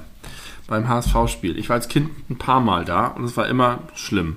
Und einmal wärst du fast gestorben. Einmal wäre ich fast gestorben. Und es war immer so, Alles über Nahtoderfahrung ist die Folge, die ihr hören müsst, wenn ihr die Geschichte dahinter Ich erfahren werde sie nicht noch einmal erzählen. Also als Kind ins Fußballstadion, mega lame. Alles drumherum ist cool. Du kommst rein, diese große Struktur, du gehst die Treppen hoch, es gibt irgendwie eine Wurst und es sind viele Leute da, alles ist super spannend. Und dann sitzt du da und es dauert so lange und du kannst nicht wirklich was sehen. Da laufen Leute unten und du hast keine Zeitlupe und keine Wiederholung. Wenn ein Torfeld verpasst du es, Leute springen vor dir hoch, es ist laut. Furchtbar. Mhm. Geht nicht mit euren Kindern ins Fußballstadion. Auch wenn ihr glaubt, dass es cool ist, weil ihr eine St. Pauli-Mütze tragt, tut es ihnen nicht an. Es ist einfach scheiße. So. Sei doch nicht so despektierlich. Und entferne dich doch nicht wieder so weit von den AnimateurInnen. So, und was ich eigentlich nur erzählen wollte, ist, von wegen Magie und Zauberer macht ihr die Schleife, da hatten wir Rollos. Und weil mir so langweilig war, habe ich einfach richtig viele Rollos gefressen. Und ich hatte zu Ach dem so. Zeitpunkt Rollos, ja. diese, diese, ja, ja, diese Karamell. Ja, ich habe kurz an Rollos gedacht. Nee, nee. Richtig Rollo mit Doppel-L. So Karamell, Schoko, so ähnlich wie Rollo wird auch mit Doppel-L geschrieben. Äh, richtig, aber das sagst du, sprichst du anders aus. Ja, mein Punkt war dumm, hast recht. Ähm, Entschuldigung für den Ableismus.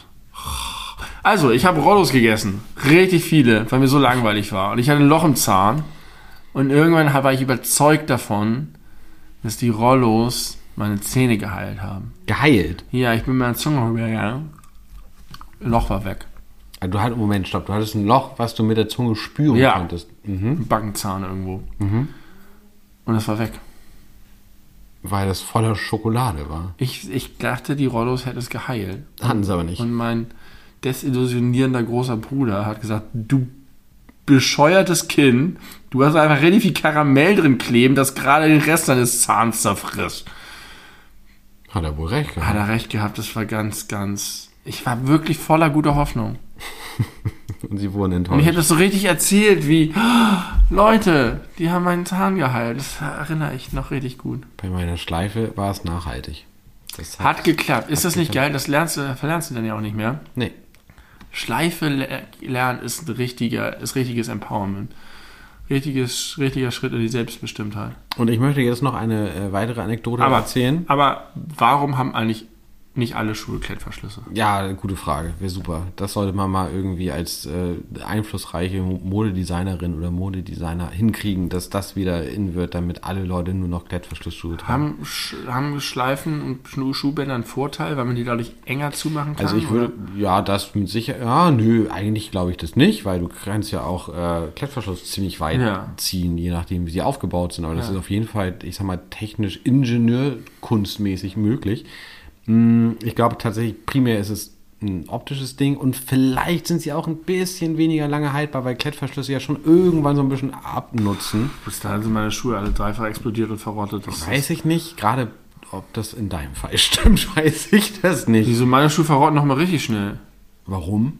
Ich habe so breite Füße, die platzen, die Nähte platzen auf. Verrotten also, nennst du das dann? Ja, also nicht wirkliches Verrotten, aber halt ging kaputt. Thema AnimateurInnen. Ja, ach so, das ist ein gutes Thema. Als wir in Hammermid Beach waren, wo Murat Chef war, gab ja. es auch einen äh, Animateur, ich weiß nicht mehr, wie der hieß, der war vor allem verantwortlich so für Sport. Der hat so Aquagymnastik äh, morgens um 10 immer am Pool vorgemacht und äh, irgendwelche anderen sportlichen Aktivitäten, wer Bock drauf hatte.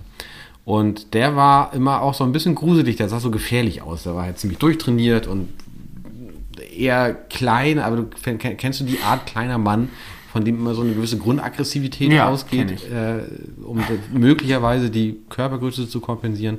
So wirkte der.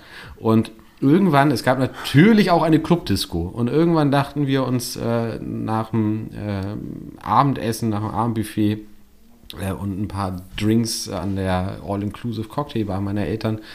Äh, lass doch noch mal in die Disco gehen, bevor wir äh, wieder aufs Hotelzimmer gehen. Und da sind wir ganz fröhlich hingegangen und ich weiß noch ganz genau, es war super heiß. Ich hatte immer noch alles äh, kurze Klamotten an und es war schon dunkel, aber immer noch sehr warm, wie das halt häufig in solchen Ländern ist. Und ich war ganz fröhlich und, und, und, und liebevoll gestimmt, sag ich mal. Und dann haben wir von Weitem gesehen, dass da der Eingang dieser, dieser Disco war. Und dann ist, sind da zwei Männer mit Geschwindigkeit rausgefallen, übereinander her oder übereinander rüber. Und einer war oben und ich habe nur quasi von Weitem gesehen, wie der ungefähr viermal dem direkt mit der Faust ins Gesicht schlägt. Und der Typ, der geschlagen hat, war dieser Animateur. Und der andere war halt irgendein Gast aus dem Hotel, keine Ahnung, was da der Grund war. Hat sich nicht aufgelöst. Ich habe, wir sind dem nicht auf den Grund gegangen. Aber das war das erste Mal, dass ich in meinem Leben gesehen habe, wie zwei Menschen sich wirklich heftig prügeln. Und ich denke ehrlich gesagt auch das einzige Mal. Ich kann mich nicht erinnern, so eine Brutalität ja. mit meinen eigenen Augen jemals gesehen zu haben. Und ich weiß noch genau, und deswegen ist mir das auch so hängen geblieben, wie schockiert ich war. Also ich habe mich, ich war wirklich, ich bin stehen geblieben und, und habe angefangen zu zittern und, und konnte das nicht glauben, was ich gerade sehe. Und dann sind wir auch nicht mehr in die Disco gegangen, sondern wieder zurück ins Hotelzimmer, weil mit so von jetzt auf gleich ganz fröhlich, ganz happy und naiv, alles ist schön und, und kunterbunt. Und dann sehe ich plötzlich diesen Gewaltausbruch unerwarteterweise. Und danach war vorbei. Ja. Dann konnte ich, konnte ich an dem Abend nicht mehr war ein, ein sensibles Gemüt. Und das ich glaube, dass ich würde heute möglicherweise ähnlich, ähnlich reagieren. Also das, das kann ich, glaube ich, nicht gut haben. Ja, krass. Hast du Was? schon mal eine richtige Prügelei gesehen? Ich überlege das gerade.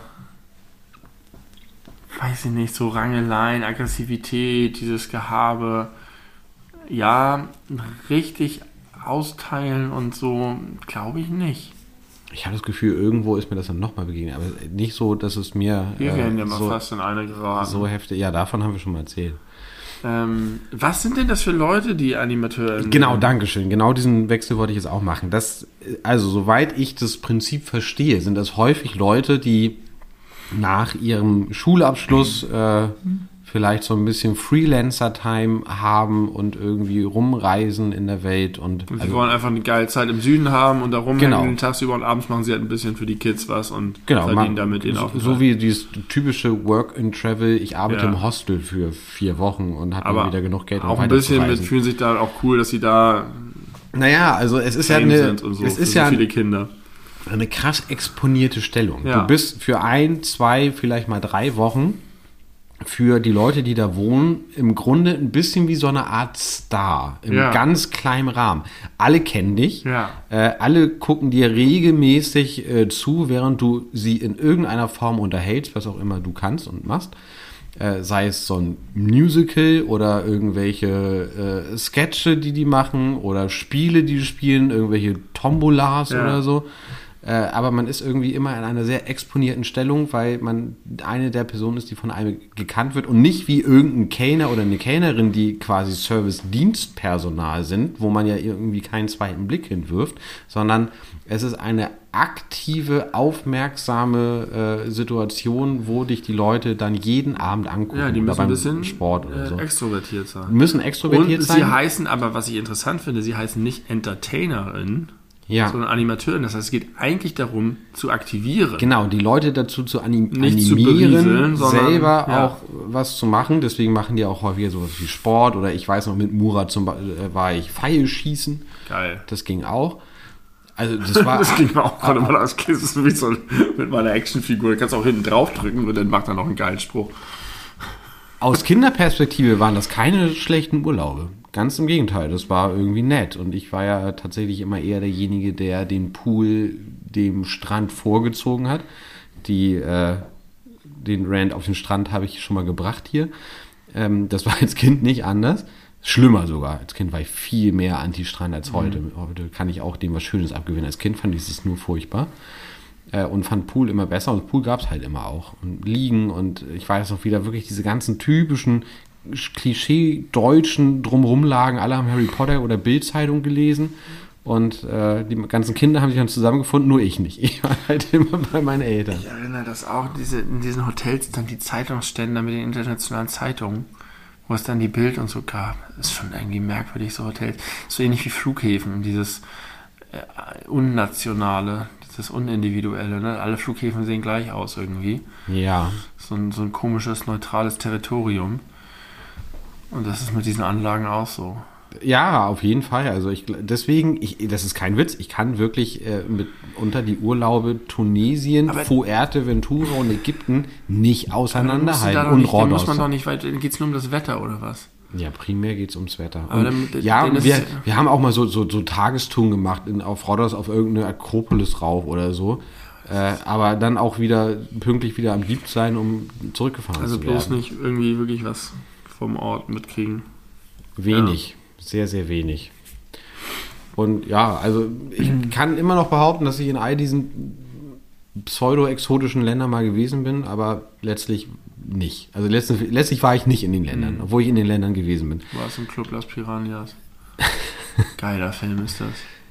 Äh, und ich, ich glaube aber, als, äh, als Animateur oder Animateurin, da wird einfach viel gefickt, oder?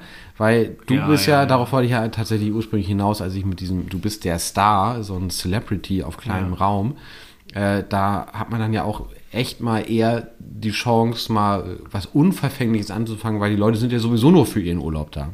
Achso, Aber oder es- auch unter den AnimateurInnen gegen Ja, das glaube ich auch, aber ich glaube tatsächlich ist das eher so Urlauber und Urlauberinnen, die da äh, mal so Die durch die sind ja Welt eigentlich durchgetauscht hauptsächlich werden. im Kontakt mit, mit Kindern und Familien. Nein, die sind ja mit allen in Kontakt. Die laufen dann ja auch tagsüber da rum und werden angesprochen und versuchen irgendwie für die Show am Abend auch Leute aus dem Publikum, weil die sind ja AnimateurInnen, zu animieren, da mitzumachen und so. Die sind, laufen den ganzen Tag da rum. Man sieht Ja. die ständig und immer zu. Und erkennt die dann auch und dann kommen die mit einem ins Gespräch und versuchen einem irgendwie eine gute Zeit zu machen, wie auch immer. Und deswegen kommt man sicherlich, also ich glaube, da wird einfach sehr Also- viel gebumst. Ja, mit Sicherheit.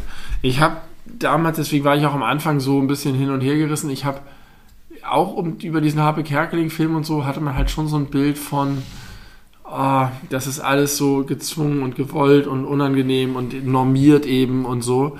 Und wenn uns das im Urlaub begegnet, es gibt da in diesem Film diese eine Szene, wo sie dann irgendwie beim Frühstück sitzen und äh, dann machen sie immer den Spruch zusammen und dann klopfen sie gleichzeitig aufs Ei und sagen lecker, lecker, lecker. Und dann ist aber auch so zack, zack, hier seid ihr durch, so zack, die blaue Gruppe rein, die rote Gruppe raus, das Brötchen da wird nicht mehr aufgegessen. Und es ist halt so einfach Cluburlaub in der fürchterlichsten Form parodiert in diesem Film. Ja. Und immer wenn uns als Familie, die wir diesen Film dann kannten, was in die Richtung begegnet ist irgendwo, dann haben wir das halt als, als Zitatesammlung uns, uns äh, benutzt und haben das da auch sehr drauf hinabgeschaut. So. Äh, aber dieser eine Urlaub am Gardasee, das erinnere ich, das war, war fand ich auch cool. Ich finde nicht, dass man darauf hi- hinabschauen sollte. Es kommt halt darauf an, wie es gemacht ist. Ne? Du kannst es halt Ja, nein, positiv machen, aber du kannst halt auch einfach wirklich die Leute durchschleusen. Richtig, richtig, richtig. Aber ich meine jetzt dieses Herabschauen vor allem auf die Leute, die diesen Urlaub machen, weil ich denke, dass es für viele Leute einfach die schönste Art des Urlaubs zu machen, die einfach keine Lust haben auf Reise, die keine Lust haben, was zu erleben und unbedingt fremde Kulturen kennenzulernen, sondern die haben einfach nur Bock auf zwei Wochen stabil äh, gutes Wetter. Pool, nicht kochen müssen, sich nicht darüber Gedanken machen, was am nächsten Tag zu essen auf Ja. dem Tisch stehen soll.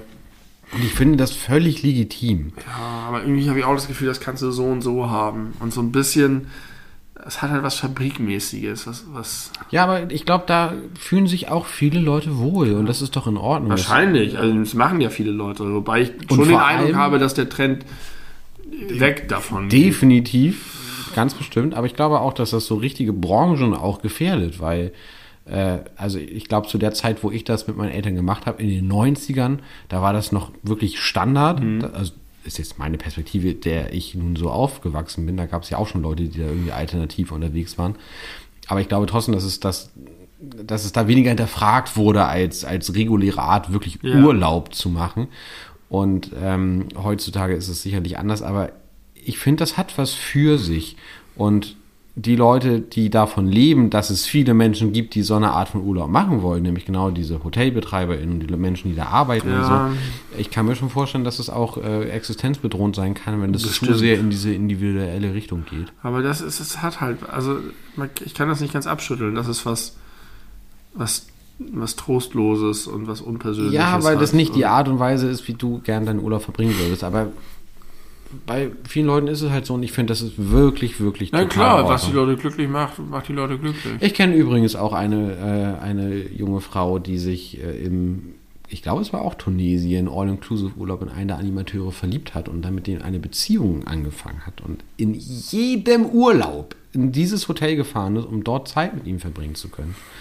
Äh, und dann immer schon Pläne gemacht hat, dass sie ihn nach Deutschland holt, was irgendwie alles einen komischen Beigeschmack hat. Also, was denn das für eine Art von Beziehung, wenn man sich, also oh, man kann sich unter diesen Umständen kennenlernen, gar kein Problem, aber dann, und dann war es auch tatsächlich immer so, dass die sich dann dort, also sie ist dann dahin gefahren, die waren offiziell zusammen, also aus ihrer Perspektive jedenfalls, aber er hat immer gesagt, wir können uns nur irgendwie uns küssen und umarmen, wenn keiner guckt oder wenn du irgendwie abends in meinem Zimmer bist. Das darf, weil das schreckt die anderen weiblichen Gäste ab. Ah. So hat er es begründet.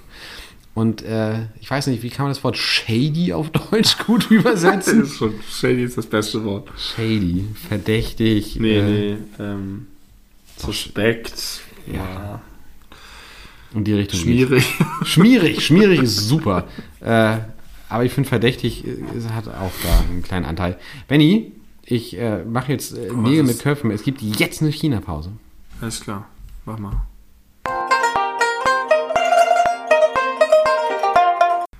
Tada, da sind wir wieder. Zurück aus der China-Pause. Äh, ich hatte heftigen Druck auf der Blase. Das, dem musste ich äh, nachgehen. Äh, du hast die Gelegenheit auch genutzt. Und äh, jetzt sind wir wieder hier und du musst eine Sache unbedingt loswerden, hast du mir erzählt. Ich muss sie loswerden, weil es mir wichtig ist, das richtig zu stellen und ich es schon in den letzten Folgen vergessen habe. Ich habe behauptet vor einigen Folgen, als du mich gefragt hast, sehr direkt, wie häufig ich mir das Gesicht wasche, habe ich gesagt, jeden Abend. Ja. Das war komplett gelogen. Okay. Nicht gelogen, es war ein Irrtum. Ich wasche mir nie das Gesicht. Oh, hast du das fehlinterpretiert, die F Wie? Frage? Nein, ich habe sie nicht fehlinterpretiert, ich habe mich geirrt. Ich habe wirklich gedacht, ich würde mir jeden Abend das Gesicht waschen und ich tue es nicht, wie ich festgestellt habe. Du hast dich Ist das nicht erstaunlich? unterbewusst selbst belogen. Ja, ich, ja, ich habe die Realität falsch wahrgenommen. Und ich habe rausgefunden, woran es liegt, wie das zustande Oh ja, da bin ich gespannt. Ich glaube, ich würde dir jetzt, dir jetzt gern theoretisieren lassen, aber ich glaube, du kannst nicht drauf kommen. Ich habe mir früher immer standardmäßig zu meiner Abendroutine das Gesicht gewaschen. Mhm. Und warum hat es aufgehört? Kinder. Brille. Ah. Ja, wann nimmst du die ab, wenn du ins Bett gehst?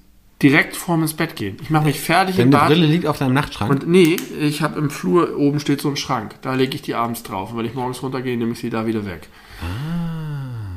Und ich habe tatsächlich, stand vom Waschbecken und habe nochmal darüber nachgedacht, dass wir das Gespräch hatten. Ich dachte, scheiße, ich wasche mir nie das Gesicht. Aber ich habe, als du mich gefragt hast, war das noch so in mir drin von früher, weil das wirklich äh, war klar, Hände waschen und dann. Und seit der Folge versuche ich das wieder zu machen. Ich versuche es jetzt um und eine Abendroutine umzustellen, ist echt schwer. Ich versuche jetzt, wenn ich ins Bad zu gehe, schon meine Brille wegzulegen, damit ich dann das Gesicht frei habe für das Wasser. Also, äh, deine, ich habe deine Selbstwahrnehmung äh, überführt. Ja. Aber ist das nicht krass? Das ist krass. Ich war wirklich überzeugt in dem Moment. Und ich habe seit, also ich habe diese Brille habe ich seit sieben Jahren. Ja. Ich habe mir wahrscheinlich seit sieben Jahren das Gesicht nicht mehr mehr, das Gesicht gewaschen, der außer in. Ausnahmefällen. Ja. Ich hoffe, die Dusche ist nicht der Ausnahmefall. Nein, ich habe heute geduscht. Wunderbar. Dankeschön. Das musste ich nochmal richtig stehen. Außerdem wollte ich nochmal erzählen, dass ich ja, wie du weißt, kein Early Adopter bin, sondern den Trends immer sehr nachhänge. Und ich bin heute zu dir erstmalig mit einem Moja gefahren. Sehr gut. Moja benutzt Hamburg als Testfeld, ist glaube ich von, Immer noch Testfeld, die gibt es wahrscheinlich nicht lange. mehr inzwischen, aber hat es als Testfeld benutzt und ist von welchem Autohersteller? Weiß ich nicht. Mercedes oder VW, würde ich jetzt mal sagen. Keine glaub, Ahnung. Mercedes. Ist Aber ich eine- weiß es nicht genau. ist so ein Zwischending zwischen Bus und Taxi. Äh, benutzen großräumige elektrobetriebene Autos, die So golden-schwarze. goldenschwarze, die, die relativ stumm durch Hamburg düsen, aus meiner Wahrnehmung immer leer sind und virtuelle Haltestellen haben, weil sie irgendwie äh, sich um das Taxirecht rumschleichen müssen. Ist aber alles abgesegnet und genehmigt von der Stadt und wurde bewusst so als in Hamburg als Test gestartet. Als Mobilitätsalternative. Genau. Denn ähm, es funktioniert so, du bestellst deinen Moja im Prinzip mit einer App, ähnlich wie ein Taxi. Und wenn ein Moja in der Nähe ist, hält es dann an einer dieser virtuellen Haltestellen, von denen es so viele in der Stadt gibt, dass immer weniger als eine Minute entfernt von da, wo du bist, eins halten kann. Und es hält halt nur an den Haltestellen, an denen jemand ist. Deswegen ist das so ein bisschen fakey. Und dann kann es aber sein, dass auf dem Weg zu deinem Ziel andere Leute auch noch mit einsteigen und äh, dann da abgesetzt werden. Dadurch wird es in der Mischkalkulation günstiger Also als die haben trotzdem schon tatsächlich auch feste Strecken, die die jeweils Nee, abfahren. die sind irgendwo in der Stadt Ja. und wenn jetzt irgendjemand dich bucht, dann fährt, fährt der dahin und äh, nimmt dich auf und fährt dann im Prinzip auf direkten Wege, es sei denn jemand anderes auf, mhm. und dann, das ist halt alles geil automatisiert, das dahinter liegend mit den ganzen Abständen wird ein Automatismus, ein Algorithmus berechnet, genau. Ja. Wir haben gerade diese 20 Anfragen, wir setzen jetzt unsere 3, 4, 5, 10 Mojas so ein, dass sie optimal die Wege fahren.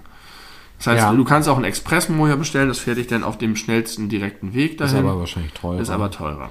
Und äh, was, äh, warum fahren die denn so viel leer rum? Weil die immer auf, der, auf dem Weg sind, irgendwo jemanden abzuholen. Das heißt, die, wenn die keinen Auftrag haben für den Moment, dann stehen die irgendwo und warten wie ein Davon ich aus. Taxifahrer Ja. oder Fahrerin. Okay.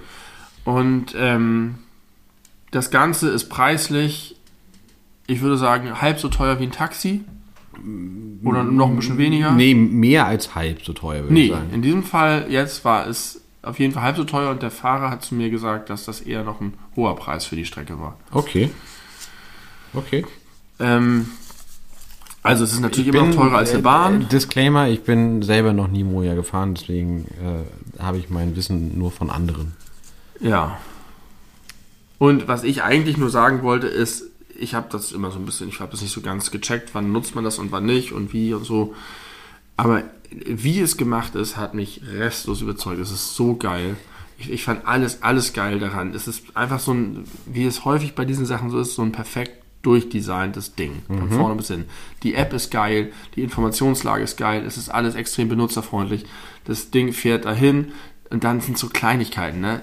Dann weiß, wusste ich vorher nicht, steige ich dann irgendwie, wo steige ich ein, muss ich aufmachen. Die Türen gehen automatisch auf. Innen drin gibt es ein Display, das andere informiert, dass man sich anschnallen soll. Da hängen die ganzen Einlog-Dinger für äh, Corona-Warn-App.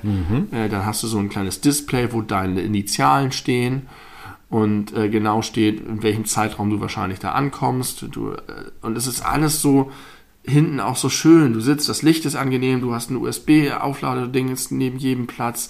Es ist einfach so. Und das sind so, äh, so Sichtschutzdinger eigentlich auch, glaube ich, so ein bisschen zwischen Genau. den Sitzen, oder? Weil Ja. es kann ja jederzeit doch noch jemand Fremdes einsteigen mit. Du hast so einen etwas kleinen privaten Raum, ist so ein bisschen wie erste Klasse im Flugzeug vielleicht, aber es ist auch irgendwie nett, dann steigt jemand ein und dann sagst du Guten Abend und ha und dann fährt man dahin. Einfach so, dass ich das Gefühl habe, es ist so viel geiler als jede, als ein Taxi und auch als die Bahn und alles andere. Es fährt elektrisch.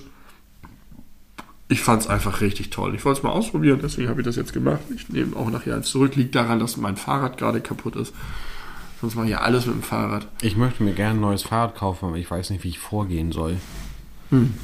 Ich habe das bei meiner Frau gerade mitbekommen, die sich auch gerade ein neues Fahrrad gekauft hat und äh, den, ich denke, Fehler gemacht hat, sich eins im Internet zu bestellen, was erst montiert werden muss.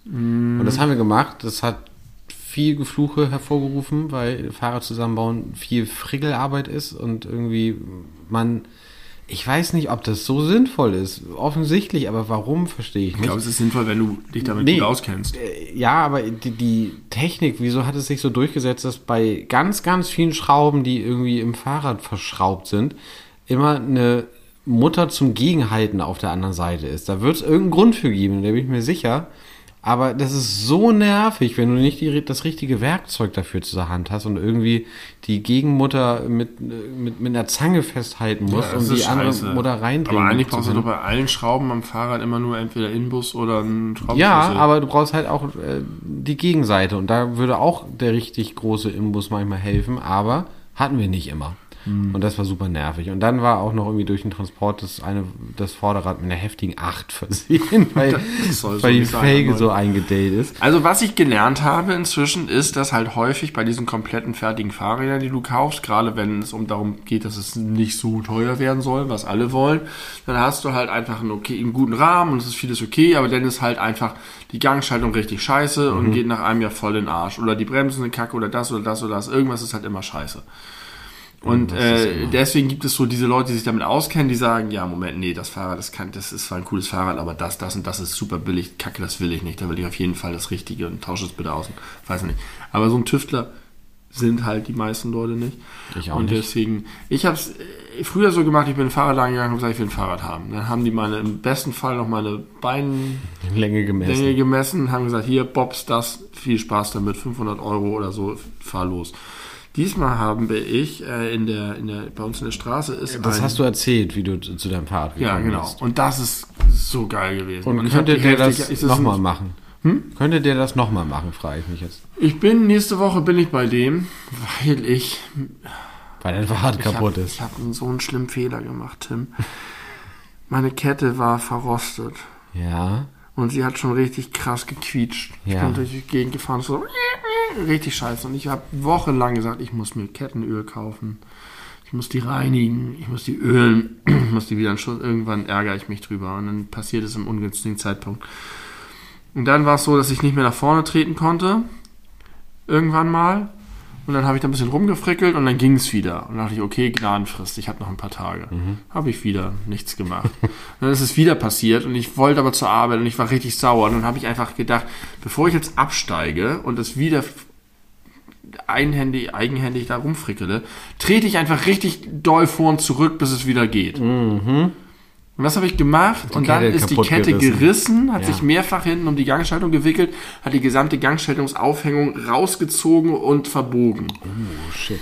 Dann stand ich da, äh, hier an der Sengelmannstraße, Auf dem Weg nach Hause? direkt neben der Mülltonne, hab, nee, auf dem Weg zur Arbeit, Oh. hab die ganze Kette rausgeholt, in die Mülltonne geschmissen und mein Fahrradleiche dahin, das steht da immer noch. Wer, wer ein Fahrrad knacken will, Sengelmannstraße, Bahnhof in Hamburg, kann sich da ein schönes Rad ohne Kette mitnehmen. Aber ich gehe zu ihm hin und dann werde ich ihn mal fragen, ob er sowas nochmal machen würde. Oder lieber Ein- nicht, jetzt wo was- ich diese Geschichte gehört habe. Weil so alt, so, ist lange hast du ein Fahrrad ja noch nicht. Fahrrad. Ja, die Kette äh, muss man halt mal ölen. Man muss sich Ja, halt um sein Fahrrad kümmern. Wieso ist es, ja ist es denn keine viel. Option, das Fahrrad da abzuholen und das mit einer neuen Kette zu versehen, weil du es gerade schon feil geboten hast für Diebe? Ja, Das- klar ist das möglich. Das Ja, weil du, weil du gesagt hast, die Leute sollen sich das Ding ab. Hast du es nicht angeschlossen? Doch. Warum soll das denn jetzt jemand Das war klauen? ein Witz.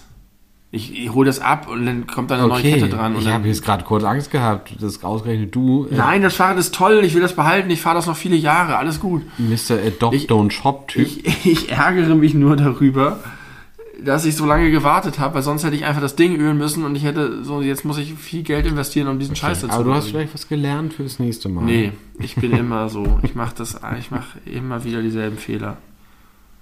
Aber es macht mich glücklich, wenn ich, wenn ich solche Sachen schaffe, wenn ich mal Sachen vornehme und dann Und sie dann machen. Sie dann machen. machen äh, kann, Zum ja. Beispiel jetzt meine Regerin zu säubern. Also ich frage gerne mal nach.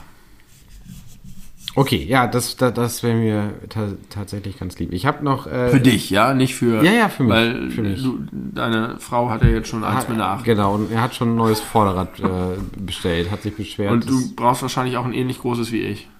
vermute Ein bisschen ich. kleiner vielleicht. Ja, Du Zwerg. ich bin kein Nein, Zwerg. du bist kein Zwerg. Du bist ein toller Mann. Und Zwerge sind auch tolle Männer. Potenziell. Ja, gibt wahrscheinlich solche und solche, schätze ich. Also pass auf, ich möchte dir eine Sache zeigen. Äh, Also Moja war geil. Richtig geil. wie, Richtig wir, geil. wie wir in. Genau, können, wir- können wir empfehlen. Ja. 5 von 5 Für Moja. Mercedes-Stern. Ja, ich weiß nicht, ob das dahinter mit den Arbeitsbedingungen so alles so cool ist, aber 4 von 5 Mercedes-Stern. Konsument bin ich happy.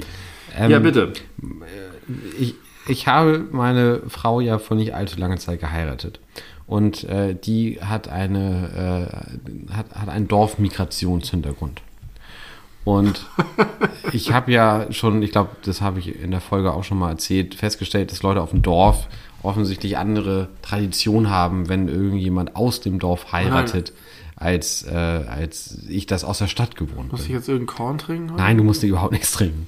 Glück. Ähm, und abgesehen davon, dass, dass, dass Leute uns Geld geschenkt haben, von denen ich noch nie gehört habe, äh, kann ja sein, ne? aber irgendwie scheint es vielen Leuten, auch die heutzutage keine Rolle mehr im Leben einer Frau spielen, ein ander, ein, also das wichtig gewesen zu sein, Geld zu geben. Und mein eigener Bruder hat uns nicht mal irgendwas geschenkt. Also von daher ist der Unterschied, glaube ich, sehr deutlich. Und häufig kam äh, interessante Zusatzgeschenke zum Geld dazu. Und eins davon möchte ich dir jetzt zeigen. Das ist ein Buch, was von der Dame, Anke Lütjens heißt sie, das kann man glaube ich jetzt erzählen, weil die immerhin ein Kochbuch veröffentlicht hat. Äh, das hat sie uns dazu geschenkt, dieses Kochbuch. Und kannst du kurz mal sagen, wie das Kochbuch heißt? Ganz anders. Und wie schreibt sich das? Ganz wie das Tier. Genau. Anders wie das Wort anders. und zwei- wie Thomas anders, nur mit einem kleinen A. Zwei Gänse sind äh, vorne drauf zu sehen. Da sind nur Ganzrezepte drin. Es ist ein, die haben eine eigene Ganzzucht, muss man vielleicht dazu wissen. Und das ist ein, das sind irgendwie fast 60 Seiten oder so. Mit, Ganzrezepten. verschiedensten Ganzrezepten. Auf jeder Seite ist ein Ganzrezept drauf. Und die Ganz haben, Anadob, gefüllte Gans, Knuspergans. Ist ein, ein Rezept heißt Gans. genau, und auf, und auf welcher Seite ist dieses Rezept? Seite 22, völlig random. genau. Gans. Und daneben ist ganz, ganz schlicht. Die andere Gans ist ein bisschen fancier. Und was ist, was ist Was vor, ist denn ein Stängel? Beifuß. Das ist, glaube ich, äh, Beifuß? auch so. Und dann soll man noch 250 Gramm rohen Schweinebauch dazu tun. zur Gans. Kaltes Wasser. Die, die Gans braucht einen Schweinebauch noch, damit sie richtig, damit sie die normale Gans ist. Es ist nicht Gans mit Schweinebauch. Es ist, die Standardgans hat einen Schweinebauch dabei. Ja. Gefüllte Gänsekeule. Gänsekeule in der Speak. Normale Gänsekeule und Gänsekeule auf norddeutsche Art. Außerdem noch Gänseklein und Gänseklein in Currysoße. Man kocht wie oben beschrieben das Gänseklein und packt dann Curry dazu. Gänseleberwurst, Gänseschmalz, Leber, Magen, Hals. Alles auf einer Seite zusammengefasst. Gänsemagen. Den Gänsemagen einsetzen, ach einsalzen, Entschuldigung, und dann räuchern und dann den geräucherten, eingesalzenen Gänsemagen fein reiben und aufs Brot streichen. Das ist das Rezept. Zutaten: Gänsemagen und Salz. Gänsehals, das ist das beste Rezept, hat keine Zutaten, nur die Zubereitung. Die Haut von den Hälsen abziehen, mit Hack füllen und im Backofen mit der Gans zusammenbraten. Dieses Buch ist ein Comedy-Highlight auf eine ganz traurige Art. Du musst gleich nochmal gucken, so die letzten Seiten, da sind ganz viele Gerichte, die alle gleich heißen, aber irgendwie unterschiedlich zubereitet werden, offenbar. Und es sind noch so Ganz-Facts drin. Und es sind auch noch ein paar Gags drin. Ganz äh, Gags. Gänsegags. Joeys ultimativer Weihnachtsgockel. Das ist äh, ein Rezept mutmaßlich von dem Onkel von meiner Frau. Und äh, unten ist ein Bild von der Gans, die ein Schild hat, das sagt, wir sagen Nein zu Weihnachten. Und da ist übrigens auch ein, auch ein Ganz-Gag äh, genau auf der Seite äh, drin. Okay, Tim, das ist erstaunlich cool. Ich habe ja auch dieses von meiner Oma, dieses Bierkochbuch mit Bierpartys. Ja, davon, Von so, einer Brau von so einem Brauereiverband. davon hast du mir jedenfalls mal erzählt. Ich weiß nicht, ob hier. Kannst du das, dieses Buch mal irgendwie neben dein Gesicht halten? Mach ich Das gleich. Das Foto für diese Ich Folge. möchte nur noch sagen, zum Einkauf, das sind allgemeine Tipps und Tricks für Gänserezepte aller Art, Ja. von denen es hier viele gibt. Man nimmt beim Einkauf möglichst eine deutsche und frische Gans aus bäuerlicher Weidehaltung. Das ist das Optimum. Ja. Naja. Deutsch, frisch, bäuerlich, Weide. Aber kann, kann man ja verstehen. Ja, Weil, kann man mal, verstehen. Kann man von hinten nach vorne aufdröseln. Weide bedeutet, Gans hatte vielleicht ein ganz gutes Leben. Bäuerlich, heißt, die wissen, was sie tun. die wissen, was sie tun und man, man unterstützt lokalere Leute. Und Deutschland ist natürlich äh, allein Regional. ökologisch äh, gesehen eine sehr, sehr gute und frisch Idee. sollte das Essen natürlich auch und frisch sollte das sein. Essen auch sein. Die ätherischen Öle haben eine positive Wirkung auf den Magen-Darm-Bereich und erhöhen die Gallenproduktion. Herrlich. Ja, das ist ein, das ist ein, das gibt und gibt und gibt dieses Heft. Ja. Ich würde sagen, äh, dieses Geschenk hat sich sehr gelohnt, aber anders als die Schenkenden erwartet haben. Das glaube ich auch. Aber ich habe mich wirklich sofort, als ich mir das angeguckt und durchgeblättert habe, ich war richtig lange damit beschäftigt, äh, weil ich das so absurd fand, äh, habe ich sofort gesagt, das muss ich auf, äh, auf jeden Fall hier aufbewahren, dass ich dir das mal im Podcast in die Hand drücken kann. Aber du hast ja auch recht mit der Traurigkeit. Irgendwie ist es traurig, dass Leute so viel Liebe und Zeit und Mühe investieren und so viel Wissen anhäufen darüber, auf wie viele verschiedene Arten man Gänse ja. zerlegen und äh, verdauen kann. Aber was wirklich auffällig ist, es wird durchweg davon ausgegangen in dem Buch, auch bei der Zubereitung und so, dass man eine richtige Gans hat und nicht irgendwie so ein paar Gänseteile aus dem alten Kühlregal oder so, sondern da ganz oft steht sowas drin wie äh, Kopf entfernen oder äh, oder, oder rupfen und, und Federn entfernen und so. Das kennt Großstädter gar Nee. nicht, dass das eigentlich die Form einer Gans ist, sondern man holt sich irgendwie Gänsekeule Ja. aus dem Tiefkühlregal. Aber jetzt, äh, die Leute schenken doch auch eigentlich mit dem zu Beschenkenden im Kopf. Und das ist hier nicht der Fall. 0,0. Kann Was haben nicht- die sich denn, haben die gedacht, ach Mann, die beiden, wenn die erstmal verheiratet sind und zu Hause die Ja, Gänse, die Gänse die Heizung genau, drehen. Genau, ich glaube, das ist der Unterschied zwischen so meinem Dorfklischee, was sich durch äh, diese Hochzeit sehr bestätigt hat, und äh, meinem Städter-Klischee, was sich ebenso bestätigt hat, dass wenn man als, also äh, als Städter was schenkt, ist jetzt wirklich sehr plakativ gesprochen, dann hat es schon genau diesen Tenor, was ist die größte Freude, die ich der Beschenkten oder dem Beschenkten Ja. machen kann. Und auf dem Dorf denkt man sich vielleicht so ein bisschen, ja, ich habe noch was. Was habe ich, was kann ich? Wir haben Hufeisen bekommen.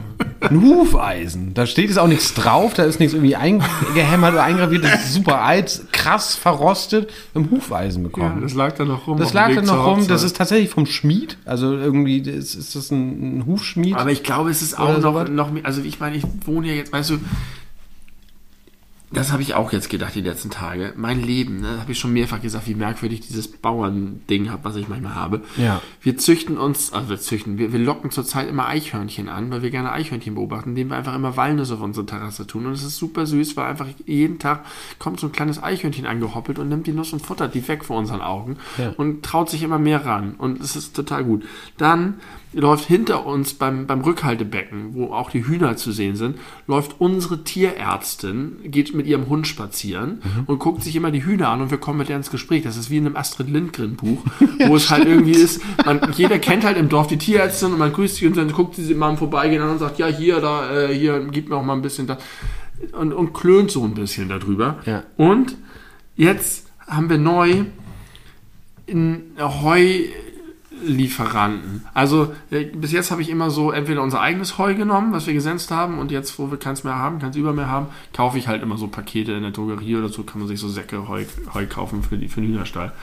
Und jetzt haben wir gedacht, weil ich beim Einkaufen an der Kasse Heu hatte und irgendwie aus irgendeinem Grund darauf angesprochen wurde und erwähnt habe, dass es für die Hühner sind und die Kassiererin sich entpuppt hat als jemand, die jahrelang auf einem Bauernhof gearbeitet hat und Hühner hatte, gesagt hat, wieso kaufst du denn hier bei uns das Heu? Geh doch zu einem Bauernhof und sag, du willst Heu haben, dann kriegst du so einen Ballen. Und da habe ich gedacht, ja, das ist eine gute Idee, junge Dame, vielen Dank dafür. Und jetzt haben wir über Connections einen Bauernhof in der Nähe, der uns kostenlos mit Heu versorgt. Und morgen fahren wir alle zusammen mit dem Auto zu diesem Bauernhof und holen uns Heu ab. So, so dicke Ballen. Und die also ich lebe auf dem Land. Und trotzdem ist es mir so fremd, diese Art von Kochbuch und diese Art Essen zuzubereiten und über Sachen nachzudenken. Und das ist, also, ich glaube, es gibt inzwischen auch eine Generation von Leuten, die so ein bisschen das auf einem anderen Style vielleicht auch macht, als, als äh, Oma, Oma das gemacht hat. aber, aber vor allem, Und, und davon auszugehen, dass ihr damit was anfangen könnt, außer darüber ein Irrsinn. 20-minütiges Segment in eurem Podcast, das Von sie sich wiederum nicht vorstellen können. Nee, Genau. die wissen auch nicht, was ein Podcast Anke ist. Lütgens hat davon keine Ahnung. Aber Viele Grüße, Anke. Genau, liebe Grüße äh, nach Hemsling. Ähm, also erstmal möchte ich einfach ein I can't stress this enough. Du wohnst nicht auf dem Land. Ja, hast du recht. Du hast, es gibt viele. Ich habe ländliche Aspekte in hast, meinem genau, Leben. wunderbar. Du hast viele ländliche Aspekte und Und die machen mich auch glücklich. und das ist auch wunderbar. interessant. Aber und, ja. und du lebst dafür, dass du eigentlich, also dass, dass du in Hamburg, in der Weltstadt Hamburg lebst, in Anführungszeichen, ähm, lebst du relativ ländlich im Vergleich zu dem, was möglich ist. Ich fahr morgen zu Heudieter. du fährst morgens zu Heudieter und du hast deine eigenen Eier und hast uns hast acht Eier mitgebracht und so aus eigener Aufzucht sozusagen. und ja, klar, das hat ländliche Aspekte, aber du lebst nicht auf dem Land. Und ich kenne ja nun das Dorf, wo meine Frau herkommt, sehr gut. Das ist Land. Land, ja, ja, und recht. es gibt Auch noch mal kulturell. eine Stufe da, ja genau, kulturell. Und es gibt noch mal eine Stufe da drunter. Und das ist wirklich, ich nenne es gern Dorfdorf. Äh, da äh, kommt auch eine, eine gute Freundin von mir her. Da war ich auch mal zu Hause und da stehen, also zumindest in meiner Erinnerung, vielleicht sechs Häuser. Ja, ja. Und dazwischen ist kenn nur freie Fläche und Weide und, und äh, Bauernhof. und das ist nicht da, wo du wohnst. Aber das kennen wir ja auch beide. Äh, und ja, Ja, das ist interessant und toll. Ich, äh, Genau, das ist es nämlich. Du hast diese Landaspekte, aber ni- nicht die, nicht die Landtradition. Nein. Und nicht den Habitus. Und man könnte jetzt sagen, ich komme da ja weg. Ne? Sagt Ja. man, ich weiß nicht, wo man das sagt. Ich komme da weg, wo sagt man das? Ich weiß Statt nicht. ich komme da her. Also, Dennemann hat einen Song, da, wo ich weg bin. Ich komme da weg. Und ich habe mich immer als Städter gefühlt. Ich weiß, dass es in der fünften Klasse gab es Erörterungen. Und die erste Erörterung, die wir hatten, war Stadt oder Land. Die suchen sich ja immer Themen, wo beide Seiten gleichermaßen Vor- und Nachteile haben können. Und dann war so das Stadtleben wurde beschrieben und das Landleben wurde beschrieben. Und ich erinnere mich dezidiert daran, dass ich damals schon gedacht habe, was soll denn das für eine Erörterung sein? Wer würde denn freiwillig auf dem Land leben? so offensichtlich ist die Stadt in. Ich habe mich total als Städter gefühlt, obwohl ich äh, dort gewohnt habe, wo ich eben nun auch wohne. Ähm, und ja, das ist kulturell ein riesengroßer Unterschied, da hast du völlig recht. Ja. Das, das, ist, das ist wirklich exotisch für mich. Es ist exotisch. Ist es wirklich. Und ich habe das ja so ein bisschen anklingen lassen in, in der Folge, wo ich von diesem irren Wochenende in eben diesem Dorf erzählt habe, wo wir diese Hecke da geschnitten haben mit diesem schweren Motorsägengerät. Äh, das ist etwas, was hier unvorstellbar ist, aber was sehr, sehr gut dazu passt. Äh, wenn du jetzt hier aus dem Fenster guckst, Ja. äh, das Haus, in dem ich wohne, ist so ein bisschen zurückversetzt. Und weiter vorne, zwischen zwei Häusern, wo viele Wohnungen drin sind, äh, ist so, ein, so eine kleine Rasenfläche und da ist auch ein direkter Zugang. Und da wohnen, ich weiß nicht ganz genau, ich verstehe immer noch nach all den Jahren nicht genau, wie, wie das Wohnkonzept da drüben funktioniert, aber da sind zwei verschiedene Familien, ähm, jeweils Vater, Mutter und unterschiedlich viele Kinder. Ich glaube insgesamt vier oder so. Oder drei, die ungleich verteilt sind. Vier, keine Ahnung. Jedenfalls sind die ungefähr im gleichen Alter und sobald die Sonne scheint, das hat man in den letzten Tagen sehr doll gemerkt, und auch gerade jetzt, wo Ferien sind, sind die fast den ganzen Tag draußen und, und machen da Feuer und trinken da ihren Kaffee Ja. und haben da Besuch. Das ist ganz lebendig. Die haben da irgendwie so eine Hütte, wo Schildkröten drin wohnen. die Klingt haben ein paar geil. Beete und so. Das ist super geil. Und ist auch echt irgendwie cool zu beobachten. Eine große Schaukel haben die da hingebaut. Und mir ist neulich aufgefallen, äh, diese Woche war das gerade. Wetter war schön, Sonne hat geschienen, war noch relativ kalt, aber in der Sonne konnte man es gut aushalten. Ähm, es war vormittags, ich hatte Homeoffice, ich habe gearbeitet und habe mir irgendwas in der Küche äh, gemacht, habe aus dem Fenster geguckt und habe so gesehen, wie die Familie da so ist. Die Eltern haben da gerade irgendwas im Garten rumgepudelt und die Kinder haben Fußball gespielt und so. Und es, hier ist ja wirklich Stadt, Stadt, Stadt, Stadt. Und ich habe gedacht, wie krass ist das?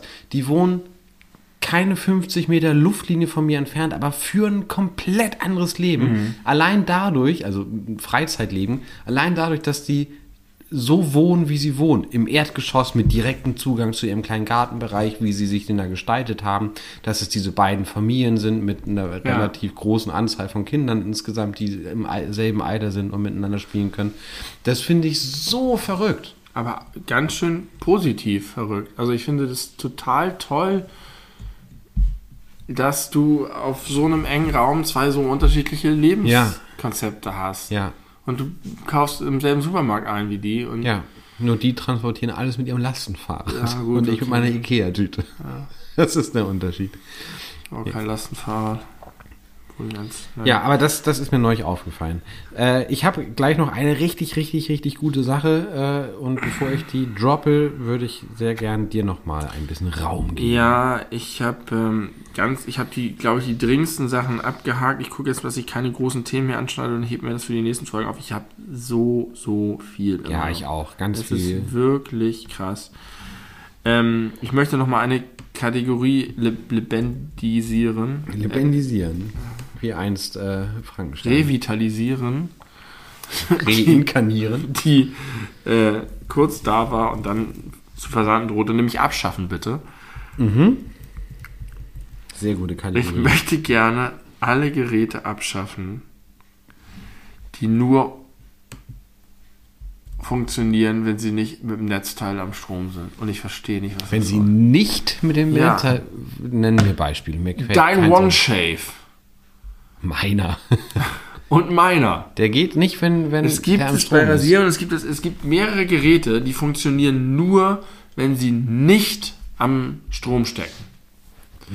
Und das ist so scheiße. Das ist super scheiße. Das heißt, du musst die, ich habe die ganze Zeit Sorge, dass mir der Akku verreckt, während ich dabei bin. Und was ist, wenn eines Tages der Akku so schwach wird, dass ich ihn eigentlich nur noch mit dem Netzteil benutzen kann? Dass du nur einen halben, halbe Bartrasur hast. ja, genau. Und Und ich verstehe, es kann doch, also ich verstehe es nicht. Alle Geräte funktionieren, also die, die ältesten, dümmsten Kackgeräte funktionieren. Also mein Gameboy hat 1971 schon funktioniert, während ich ihn am Strom hatte. 1989 wurde der veröffentlicht. Ja, und ich hatte da noch keinen. Also Gerade das, erzählt, dass ich am Gardasee zum ersten das Einzige, was irgendwie in diese Richtung geht, ist, dass man sich darüber ärgern kann, dass zum Beispiel sowas wie elektrische Zahnbürsten, die in aller Regel halt so eine Ladestation Ja. haben, ähm, dass die nicht auch alternativ betrieben werden können. Das wäre ja nun auch Richtig. denkbar, dass, denkbar, dass die ja. eine Ladestation haben, wo irgendwie ein kleiner Anschluss dran ist, aber der kleine Anschluss, den kann man auch direkt in die Zahnbürste machen. Da kann ich es sogar noch akzeptieren, aber du hast recht, auch da wäre es denkbar. Aber bei dem Rasierer verstehe ich es wirklich. Aber hast du noch weitere Beispiele, außer dieser eine Rasierer?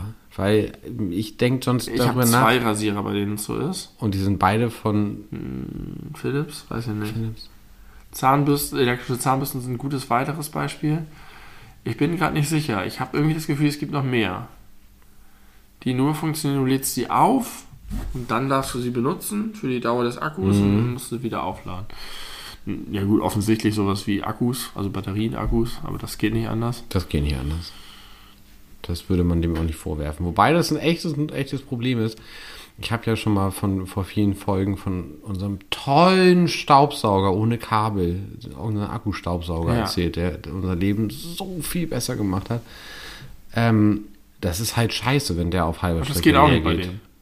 Kannst du auch Naja, da, nee, das, da ist halt vor allem, also bei, du brauchst halt viel, viel Leine würdest du brauchen und das Kabel ist halt einfach nicht so lang. Ja, das ist de facto auch so dann. Ja, ich, aber es, da könnte es halt auch sein, und das glaube ich halt beim Rasierer nicht, weil ich halt Modelle kenne, wo es anders ist, dass die Aufladeleistung nicht stark genug Mhm. ist, um, wenn das Ding ganz leer ist, trotzdem das, den äh, Staubsauger betreiben zu Das können. gibt es ja beim Handy auch manchmal, dass der so leer ist, dass du erst eine Weile ihn Genau. aufladen musst, bevor du es überhaupt anmachen kannst. Genau, genau.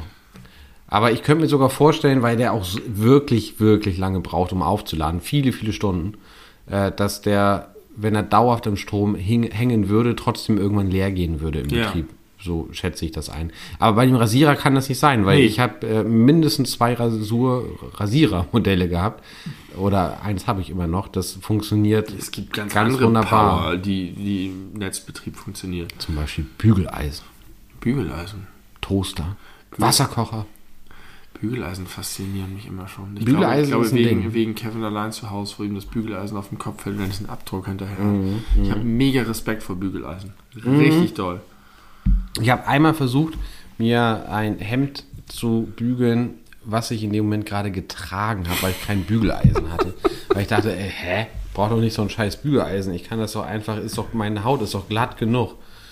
Ist sie wahrscheinlich auch, aber es ist zu heiß. Das, kann man, das hält man nicht aus. Weil du kein Bügelbrett hattest. Ich hatte kein Bügelbrett. Habe ich Bügeleisen ja, gesagt? ich das hatte hat, hat mich aber sehr verwirrt. Aber du brauchst ja kein Bügelbrett, du kannst ja auch im Bett oder überall. Ja, na, da habe ich Also- in einer Einzimmerwohnung gewohnt, da hatte ich kein richtiges Ich Bett, da hatte ich mal- keinen Tisch, nix. es gab mal in der frühen Zeit des Internets gab es so ein äh, Ding, wo, wo skurrile Warnungen auf äh, Produkten waren. Sowas wie Erdnüsse auf den Stand Warning may contain nuts oder so. Und da war unter anderem als Gag dabei ähm, Do not iron clothes on body. Oh, wirklich? ja. Das kannte ich nicht, Und offenbar. für dich ist dieser Hinweis da Ja. gewesen. Ja, hat mich nur leider nicht erreicht. hat mich nicht erreicht. Ja, okay. Also wenn irgendjemand da draußen noch weitere Beispiele für so etwas hat, gerne her damit. Abschaffen bitte. Auf jeden Fall abschaffen. Da müssen wir vielleicht mal eine Petition starten oder einen bösen Brief schreiben. Der One-Chef fliegt bald aus dem Fenster. Ich habe mich heute wieder rasiert. Von Haribo hast du noch keine mitgezählt. Antwort bekommen. ne? Nein, ich habe keine Antwort von Krüger und keine Antwort von Haribo bekommen. Verdammt. Ich habe mich rasiert. Ich habe mitgezählt. Mhm. 37 Mal musste ich über dieselbe kleine Stelle gehen, bis es nicht mehr gesiezt. also, ich habe tatsächlich vor wenigen Tagen drüber nachgedacht, immer noch keinen neuen Rasierer. Obwohl Nein. du dich so darüber echauffiert hast. Hast du einen? Ja, schon lange. Und ist der Ganz, gut? ja. Aber das, das, das hättest du eigentlich wissen können, weil ich da äh, in unserem D Discord viel drüber äh, gesprochen und nachgefragt habe. Und da habe ich mir irgendwann einen gekauft. Das, Von das, Braun. Den, den ersten Teil habe ich mitbekommen, aber den zweiten nicht. Braun. Geiles, geiles Und das Gerät. ist auch einer, der beides kann, trimmen und rasieren. Äh, ja, also der kann halt nicht so rasieren wie, wie, wie, wie so ein richtiger elektrischer Rasierer, aber sowas hatte ich noch nie. Ich hatte immer nur ein Trimmgerät. Immer, immer, Mhm. immer, immer. Und Nee, ich will zum Beispiel trimmen, aber ich möchte dann hier und unten am Hals möchte ich halt auch ganz wegrasieren. ja, das kann der nicht. Dafür nehme ich dann den One-Shave. Ja, oder, oder einfach dafür dann einen, Rasierer. einen richtigen Rasierer. Oder einen Rasierhobel. Das habe ich gelernt durch meine Frau. Rasierhobel ist der Shit für sowas.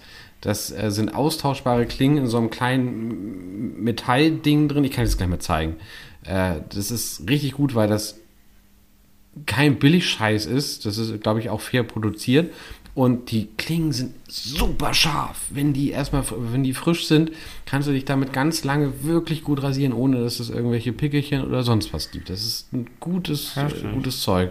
Rasierhobel ist wirklich der Shit. Und was macht der Braun so geil? Äh, der Braun macht so geil, dass der wirklich sehr zuverlässig mit Power rasiert. Da musst du nicht 37 Mal über eine Stelle drüber gehen, da reichen vier Mal. Und dann ist da wirklich auch alles weg, was du halt wirklich erwischt hast beim Was hat er Kamm gekostet? sozusagen. Nicht viel. Äh, 40 Euro Geil. oder so. 40, 50 Euro, der war nicht sehr teuer. Ähm, habe ich bei Karstadt gekauft. Früher. ja, wie früher. Also runtergesetzt vor unserem Leben, meine ich. war tatsächlich so eine Situation, wie, ein- wo ein sehr alter Mann kam, um mir zu helfen, der so aussah, als würde er schon seit 70 Jahren da arbeiten. Er hatte mir den sogar aufschließen müssen, weil der nicht mehr direkt drunter war. Und dann war es noch so ein, so ein Regal weiter, weiter links mit so einem Glasfront, hat er aufgemacht, hat mir das rausgegeben. Meine, oh, habe ich noch gesagt, also er, er meinte hier 69 Euro, meine aber hier steht doch irgendwie 49 Euro. Ach so, ja, stimmt, Moment. Dann hat er wirklich so ein altes Klackerding geholt, hat den Preis eingestellt, zack, draufgetackert und dann, damit auch die Kassiererin oder der Kassierer weiß, Geil. dass das Ding runtergesetzt ist. Das war, als wäre ich wieder in den 90ern angekommen. Oder in den Super 60ern. Richtig gut. Äh, kleine Anekdote zu diesen Klacker-Preisauszeichnungsgeräten. Erstens habe ich so ein Ding ziemlich oft selber benutzt, als ich noch in der Videothek gearbeitet habe, weil wir damit Ja. teilweise die, die Cover beschriftet haben, äh, die wir verkauft haben. Und äh, mein ehemaliger Mitbewohner, den du auch gut kennst, ähm, mit, äh, wir haben ja früher sehr regelmäßig Fußball gespielt und hatten irgendwie immer Bock auf so einen Teamgeist-Fußball. Kennst Ja. du die noch? Ja, ja, 2006 ja. WM in Deutschland, der offizielle WM-Ball und dann glaube ich auch für einige Saisons der Bundesliga-Ball. War damals der rundeste Ball, so wurde er beworben, den es so gab. Äh, mit geiler Nanotechnik, keine Ahnung, äh, irgendeinen Unsinn haben sie da in der Werbung benutzt. Und der hat, glaube ich, 100 Euro, 110, 120 Euro gekostet im Original. Aber es gab immer Replikas von diesen Ja. Originalbällen. Und da ist äh, der gute Klaas, ich nenne dich jetzt beim Namen, du kriminelles Genie, auch zu Karstadt gegangen, hier Osterstraße, und hat von so einem Original-Teamgeist den Preistag abgemacht, ist dann zu einer älteren Dame gegangen, die da gearbeitet hat und meinte, äh, Entschuldigung, ich hätte gern diesen Ball, was kostet der denn? Und sie meinte, "Hm, ich weiß nicht genau. Und dann hat er sie zu den Replikas geführt, so, ah, oh, guck mal, ist, ist das hier dieser Preis? Ja, 15 Euro. Äh, fünf, ja, doch, 15 Euro. Äh, Und dann meinte er so, ja, können Sie mir da irgendwie einen Preis Hast du irgendwie abgemacht, weil das ist nach dem Motto, ist kein. Ah, und er hat so getan, als wäre es so ein Replika-Ding. Und sie hat irgendwie nicht so richtig Ahnung gehabt, weil das steht, glaube ich, sogar irgendwo Replika original dra also drauf als, als Wort. Ja. Hat sie sich aber nicht so genau angeguckt, hat gesehen, es sind zweimal ist es der gleiche Ball. des- deswegen 15 Euro. Und dann hat er einen Original-Teamgeist für 15 Euro gekauft. bin Und hin und her gerissen zwischen Verurteilung, weil das einfach ich sowas immer gar nicht ab kann. Und der Plan ist einfach so gut, dass Teuflisch. ich doch meinen mein Hut davor ziehen muss. Teuflischer Plan. Aber auch im guten Not Sinne. bad. Not bad. Fand ich auch richtig, richtig gut. Ähm, ich habe noch ein richtig gutes Thema Ja. zum Ende. Hatte eben noch was, ist egal. Hau raus. Im Grunde ist es ein weit zurückgreifender Callback. Wir haben uns vor vielen, vielen, vielen Folgen schon mal über das Thema Zwischensnacks unterhalten. Und ich habe da äh, verschied- zwei besondere neue Erkenntnisse gewonnen. Erstens, was ich häufig angewendet habe äh, in der Situation, es ist zwischen zwei Mahlzeiten, aber ich habe gerade so einen heftigen Kohldampf, ich brauche irgendwas Herzhaftes. äh, bin ich dazu äh, übergegangen, mir milde Pepperoni immer im Vorrat zu halten und die in eine Scheibe Käse einzuwickeln und zu essen. Ja. Das war ganz gut. Ja. Das war wirklich ganz Ja. gut. Hat mir gut gefallen. Jetzt bin ich Next Level, Alter.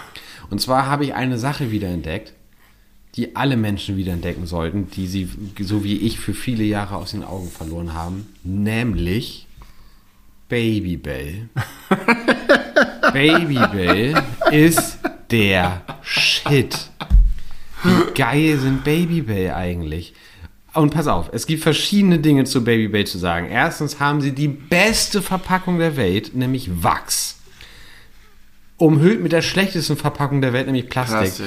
Was mir nicht in den Sinn geht. Warum zur Hölle sie nicht das Plastik weglassen? Weil sie da auf, drauf noch Babybell drucken müssen. Es ist totaler Quatsch. Das ist, also, wenn, wenn, wenn die die- das, weil sie das Plastik weglassen würden, wäre ich vielleicht sogar on board. ja, kann ich gut verstehen. Und dann sind sie immer noch in einem dagegen ist. Plastiksack, aber immerhin in so einem Nee, nicht. Das äh, so ein Maschen, Netz. Maschensack. Ist das Plastik? Ja, was Bogi sonst, von ne? Wahrscheinlich ist Maschensack aus Plastik. Plastik. Aber wenn es auch nur das wäre an Plastik, würde ich damit auch noch leben können. Aber diese einzelne um. Preis-Leistung finde ich ein bisschen hart. Die Babybells sind ziemlich teuer. Weiß ich nicht, ich habe das nur auf die Einkaufsliste geschrieben. Ich habe es noch nie selber gekauft. Aber jetzt kommt's. Ich wurde von, äh, von Schülerinnen von mir darauf aufmerksam gemacht, dass es ja eine potenzielle Möglichkeit ist, Babybells in der Mikrowelle zu schmelzen. Ja. Mein Leben ist so viel besser seitdem. Du, machst diese Dinge einzeln auf und tust in die Mikrowelle. Ich mache diese Dinge einzeln auf und tue sie auf einen Teller. Ich habe, an, ich habe mit einem angefangen, ich habe beim nächsten Mal zwei genommen, beim nächsten Mal drei genommen, beim letzten Mal vier genommen. Und die vier hatte ich dann auch wirklich sich so einander gegenüberstehen, wie auf so einem Mühlebrett, äh, hingelegt. Und jetzt kommt's. Das geht super schnell. Du brauchst, das dauert nicht lang. Eine Minute tops. Danach ist das, willst du das nicht weiter in der Mikrowelle geschmolzen haben. Dann hast du da eine richtig schöne Masse geschmolzenen Billigkäse, der aber geil schmeckt, weil es Billigkäse ist. Und jetzt habe ich rausgefunden, was man noch machen kann.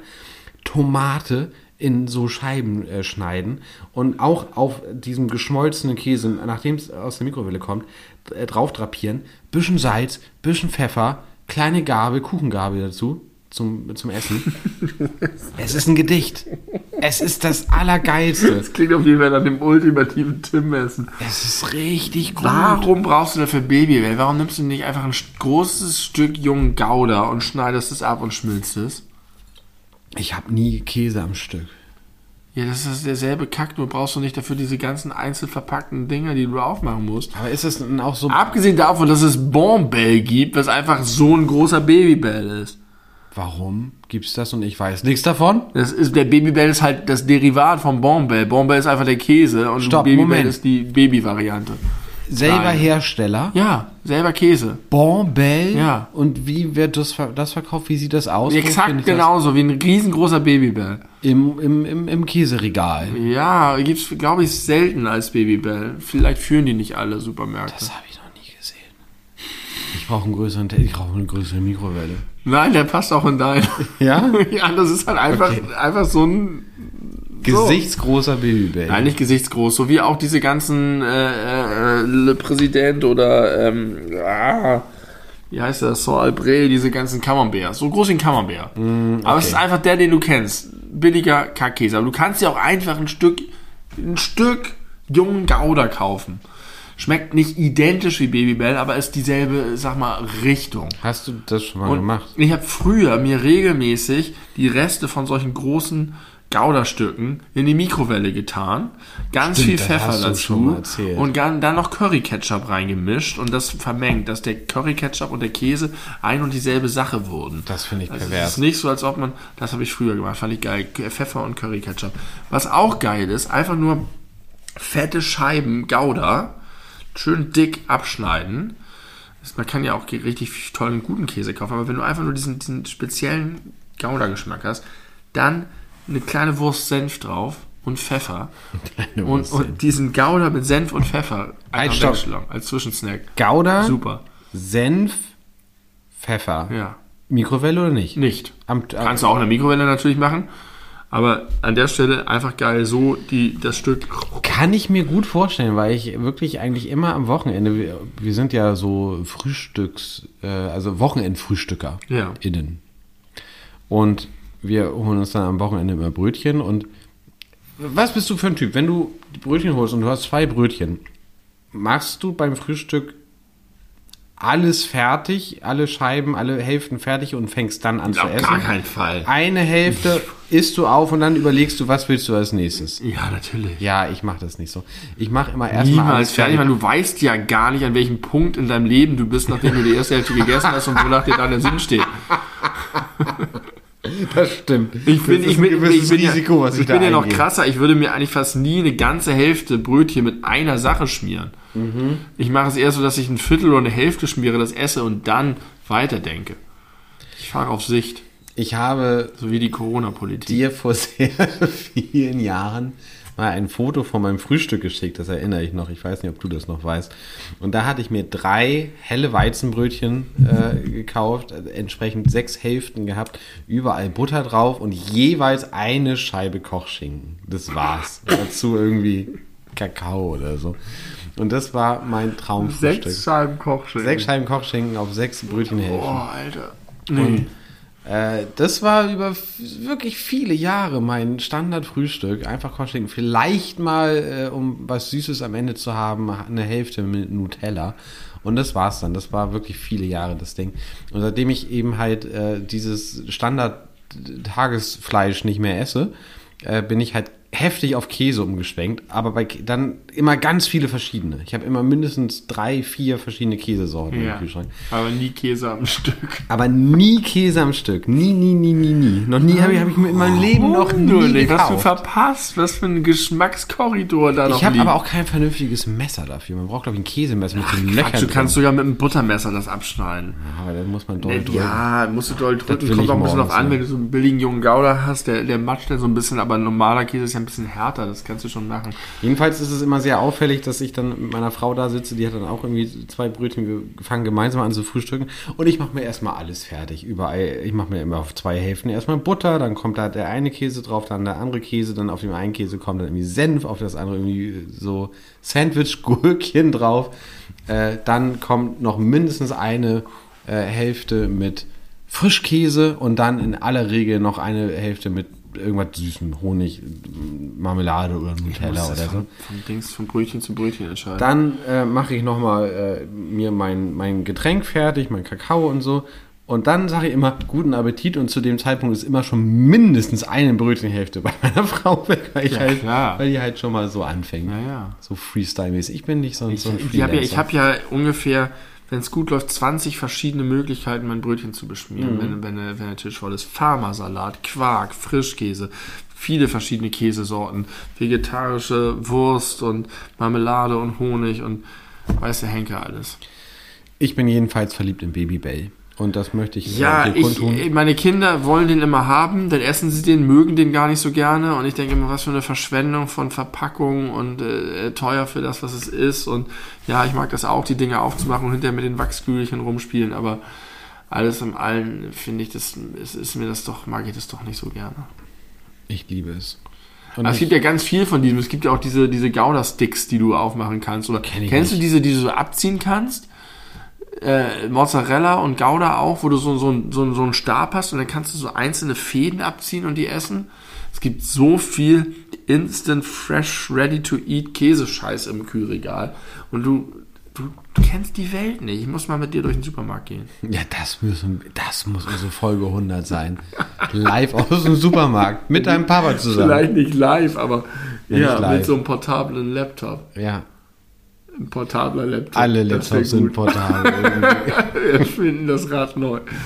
Ja, ich muss richtig dringend pinkeln. ja, wir sind auch schon wirklich weit über unsere Wie Zeit. spät ist das? Äh, Äh, wie viele Stunden haben wir? Äh, wir haben eine China-Pause gehabt, wir sind jetzt aber bei knapp 50 Minuten schon wieder. Und eben waren wir, glaube ich, stehen geblieben bei 1,20 oder Oh, 1,25. fucking Das ist eine lange Folge. Aber das muss, wir hatten viel und wir haben immer noch so viel. Das musste eine raus. Handy-Notizenfolge. Kommt bestimmt bald. Ähm, aber äh, ja, toll war es. Ja. Schön war es, ja. Ein Ritt durch die Jahreszeiten. Ein Ritt durch, durch alles hindurch. Alles über Butterberge. gute, gute Folge. Ja, wenn ihr mal im, im Geschäft das Buch ganz anders von Anke Lütjens seht, dann. Schlag, schlag zu. Äh, darf ich noch mal ganz kurz? Äh, hier ist nämlich auch dieser eine Gag. Vielleicht möchte ich mit diesem Gag enden. Ist immer gut, irgendwie auf einer heiteren Note zu enden, ähm, hier, pass auf. Ein Witz noch. Warum legen Gänse Eier? Wenn sie sie schmeißen würden, gehen sie kaputt. In diesem Sinne, danke fürs Zuhören, danke Benny, danke ZuhörerInnen, bis zum nächsten Mal. Wir sind raus. Ciao und gehabt euch wohl.